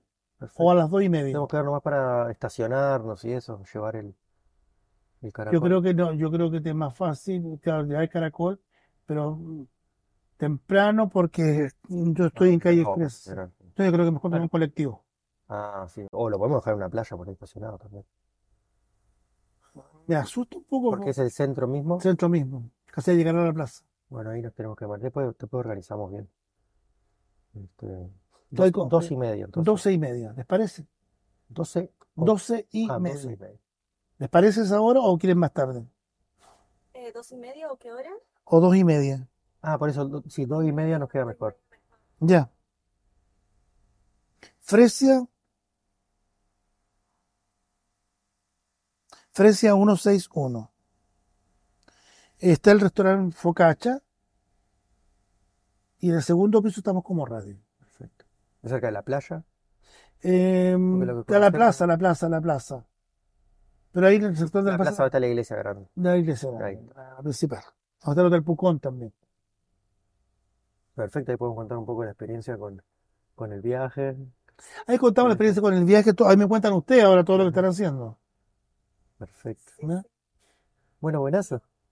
No sé si usted-. Así que vamos a, a ponerte la imagen, a ver si nos representó este encuentro que tuvimos.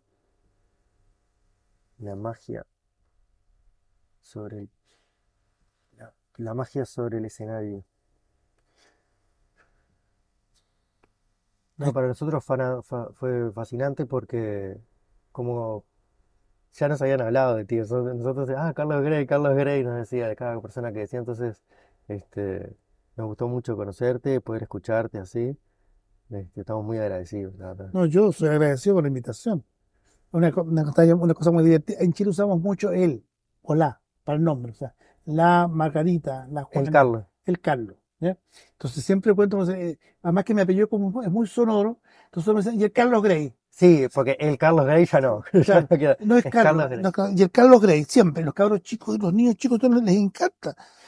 Yo, yo te digo, yo soy, Ya tenés nombre de actor. claro, Lo hiciste con... sí, yo soy un amigo de Herodes, ¿me entendías? A mí los cabros chicos para ahorcarlos, así, lejos, los quiero y todo, Se pero te tiran.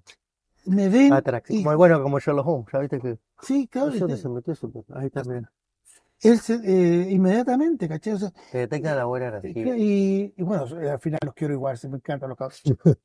Pero, No, Un poco de límite tampoco les, les va a venir mal. no, no, no, no, no, pero conmigo abusan absolutamente. Acá tenemos al, al Ahí artista está. Inteligencia artificial, date cuenta tú. Porque él hizo una nubecita acá, ¿no? Con Sí. su propia...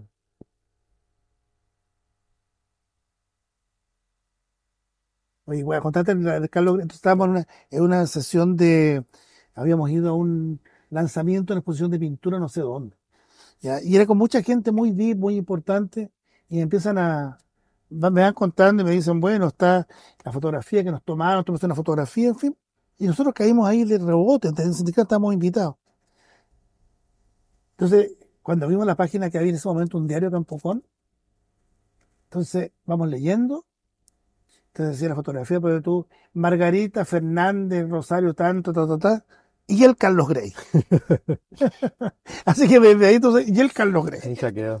Quedó así, totalmente. Oye, ¿esa me la podéis convidar o no? Claro, sí. Y si la querés usar para algo, eh, Sí, se puede sin problema porque tenemos derecho a autor. Te vamos a extender la utilización de la imagen sin problema. voy a escribir algo sobre eso. Porque eso es muy interesante también de, de la inteligencia artificial, como que uno si vos querés rehacer esta imagen, no podés. O sea, él te lo hace una y otra vez distinta. Entonces vos le pones la misma, lo que vos querés, y te hace muchas opciones. Y, que- y- y no se repite. O sea, vos le pones como, ah, ¿qué te quiero decir? Viste que en Google vos buscas algo, y si buscas lo mismo, te aparece lo mismo. Lo mismo. Bueno, acá siempre te genera algo nuevo. Entonces es fascinante, te pasás la tarde. Fíjate que yo, eh, bueno, con respecto a la poesía, como te digo, Ah, lo has probado también, sí lo he probado. Pero no le da mucho el No, clavo, por. No, no, no le da mucho. Pero bueno, hay que darle tiempo, no es una cosa nueva. Yo lo encuentro terrible. Sí. Sí, y bueno, ella es profesor de, a- profesora de arte. No te sí. O sea, ¿cómo sentís todo la inteligencia? Un capítulo entero. eh. Pobre bruja. Sí, me, me- a lo principio me, me resultaba muy chocante porque eh, tras haciendo una carrera de arte y haciendo el profesorado, que es como despertar eso, sería el ejercicio de ser eh, creadores de imagen, ser críticos de imagen y que venga un aparato y te haga eh, justamente lo contrario a, a lo que uno se plantea en el momento o, Y ya desde el vamos cambia un poco la, la movida. Capaz que hasta uno tiene que empezar a, a pensar en, en cómo incorporarlo, porque si no se le viene arriba, ¿no? Una cosa así. Puede estar a favor o en contra, pero en cinco años, en un año. bueno, Sí, los, los alumnos tienen un montón de problemas, ¿viste? Con, con hacer los reportes. Les piden hacer una monografía, les piden hacer, lo hacen con este, con el chat GPT. No sé si, lo- no sé con cuál probaste tú lo de la poesía, pero creo El que chat, este, ese el chat GPT. GPT, ese también hace poesía, sí. Yo eh, lo usaría solamente como una inspiración, eh, como ver sería obras de artistas y eso también Yo como también, para ¿no? llamar, claro, para llamar la atención. no para ocurrirlo y que me, yo querer hacer un trabajo y que la inteligencia artificial me lo haga. No, Sí, o dejar, claro. eh, observo, aprecio mucho lo que hace. No, ella queda fascinada. Creo que eso es lo que te, lo que Eh, te mata, es que a veces le da con el, sí, es impresionante. Sí, eh, pero por ejemplo, no sé, es como que prefiero igual mil veces hacer yo mis obras y encontrarme yo con el trazo, con la pincelada, dejarlo yo. Eh, yo, por ejemplo, esto como dijo él al principio, eh, la hicimos con la bruja, no sé si la comparto o no. No sé No, si lo hicimos o no lo hicimos nosotros, claro. creación. Yo siento que la, fíjate que es como la responsabilidad de nosotros como artistas, ¿qué estamos permitiendo? Ahora, ya la inteligencia artificial es un tema que está, ya llegó para quedarse y no va- se va a ir. Ahora, ¿cuál es el límite que como creadores nosotros le ponemos? Porque en el fondo, como tú dices, la experimentación del ser humano en la No, no creación puede, no puede no sacarlo. puede sacarla. No, no. No puede sacarla. Ahora, sentir que decir, oye, ah, píntame, hazme algo, está bien. Yo lo encuentro Usarlo como un como un, como un elemento. disparador para luego llegar a ese producto final del artista. Exacto, exacto. Pero por ejemplo, si tú, si tú quisieras hablar de la pichicaca, no sé cómo se puede decir. O sea, este texto, ¿me entendís tú? Que en donde yo voy conversando con ella y hago esta reflexión de María, la Virgen María. Eh, El que leíste hoy, Sí. ella hablaba así, Santa. Santa Yo te iba a Ma- preguntar, Santa Madre, le dice esto con un trasfondo cristiano. Es un trasfondo cristiano. Yo soy pechoño, soy católico. Eso no te lo dije porque no- eso, ¿Cómo le dijiste? ¿Pechueño? pechoño. Pechueño. Eso lo decimos nosotros que nos golpeamos los dos pechos. ¿Quieres, Yo- quieres terminar con una, una lectura Ah, sí, de una cosa que sea. más amena para que la gente no quede... Es que te- este texto todo es así como fuerte. Igual, si querés contarnos lo que me ibas a contar, bien. Lo ¿De que qué? ibas a compartir de la poesía. Ah, ya está. Ya te estaba hablando de la poesía con, con- ya. Eh, no, lo que te iba a compartir en el sentido de que la inteligencia artificial podría, mejor si yo le digo, a un tema sobre la pichicaca, que Ah, eso te dicen. claro, pero ¿qué es lo que es la pichicaca? ¿Qué sentimiento tiene el que yo los conozco? Bueno, en ese caso no podría, está No bien, puede. porque no tiene, no tiene el trasfondo, o sea, no tiene el conocimiento, justamente. Ahí no- le falta el conocimiento. Si yo le pongo, aunque le ponga peso para tu hijo, ¿qué es lo que Mm. significa eso? No tiene conocimiento para unir los elementos, para ver el contexto con que yo sé lo que yo le Mm. quiero dar, ¿ya? De esta invocación, porque acá la pichicaca está frente a Dios, el, el juicio se supone cuando ella ha muerto y se enfrenta a, a- a Dios. Pide un poco de, de- de clemencia por... Claro, pide clemencia. Mm. Entonces ella va pidiendo clemencia y va gritando. Entonces al final, mira, la parte final Claro. de, de este texto, ¿no? Eh, hoy leímos el principio. el principio. Claro. La última parte prácticamente. Eh... Uy, espérate que estoy tratando que no se nos van a leer mucho. Ya, dice, lo parto leyendo, dice, la última parte. Ora por mí, Santa Mujer, porque no fui bendecida por el Todopoderoso. Gabriel no fue el divino mensajero quien glorificó mi vientre, cuando atrapada en las oscuridades de la noche, el enviado del poderoso engendró este otro hijo que llevo dentro. Grité, Madre Divina, nadie escuchó mis lamentos, nadie los escuchó, nadie. Madre del Todopoderoso, nos encontramos en la gloria eterna algún día. Me sentaré al lado de los escogidos. Solo pedí plata para tu hijo, para ese hijo cuyo padre desconozco, para ese hijo del que quedé preñada entre las lujurias desenfrenadas de ese canalla que ultrajó mi desdicha. Debo velar por él, debo cuidar su sueño, debo acariciar su rostro. Plata para tu hijo, ya siento su bendita presencia llorando entre mis brazos. He envejecido, señora. Los estigmas laceraron mi rostro, el ultraje lo desfiguró, como una perra me refugio entre sacos y harapos, con mis cachorros abrigados. No hay pan, no hay leche, y en mi panza siento el engendro del poderoso, que entre las sombras viene a cumplir su plan celestial. Cordero del divino, con mi rostro hundido entre la reseca tierra y los brazos en cruz, pido clemencia por estas criaturas que en la fría quietud de la noche hiciste concebir a esta miserable. Santa Madre, Madre Santa, invoco permanecer a tu lado, cercana a tu cruz, compartiendo dolores, llorando la miseria de mis lamentos. Oye tú, excelsa entre las vírgenes, déjame lamentar mis amarguras, soportar mi muerte, secando la compasión de tus heridas. Santa Madre, graba profundamente tus tormentos en mi angustiado corazón, que tus llagas me hieran. Salvación invoco por estos guayos que lancé a la vida, que en el fuego eterno me consuma, que tu gracia no pueda tocarme, aunque los tiempos se hayan marchado y mi cuerpo y mi recuerdo ni siquiera sean nombrados. Yo, la Raquel, la Pichicaca, no espero ser llevada a la gloria del paraíso por siempre y para siempre.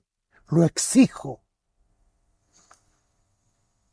Carlos Grey, mi hermano chileno, muchísimas gracias por estar acá, por compartir con nosotros. La seguimos. La gente queda igual siempre, así que por favor, el tema es fu- es fuerte, violento, yo agradecido por esta conversación. Espero que la vida nos vuelva a encontrar. Y por lo menos acá siempre, a ver, yo digo, mi casa hay cinco perritos que pueden ser para abrigarse alguna vez lo necesitan. Así que mi casa, como decimos en Chile, mi casa es tu casa, hermano, pero de corazón. Así que muchas gracias a ustedes por esta conversa que espero que contribuya a los fines que ustedes estaban esperando. Muchísimas gracias. Y saludo a Agustín que está escuchando. Saludos, Samurai. A Samurai. Sí.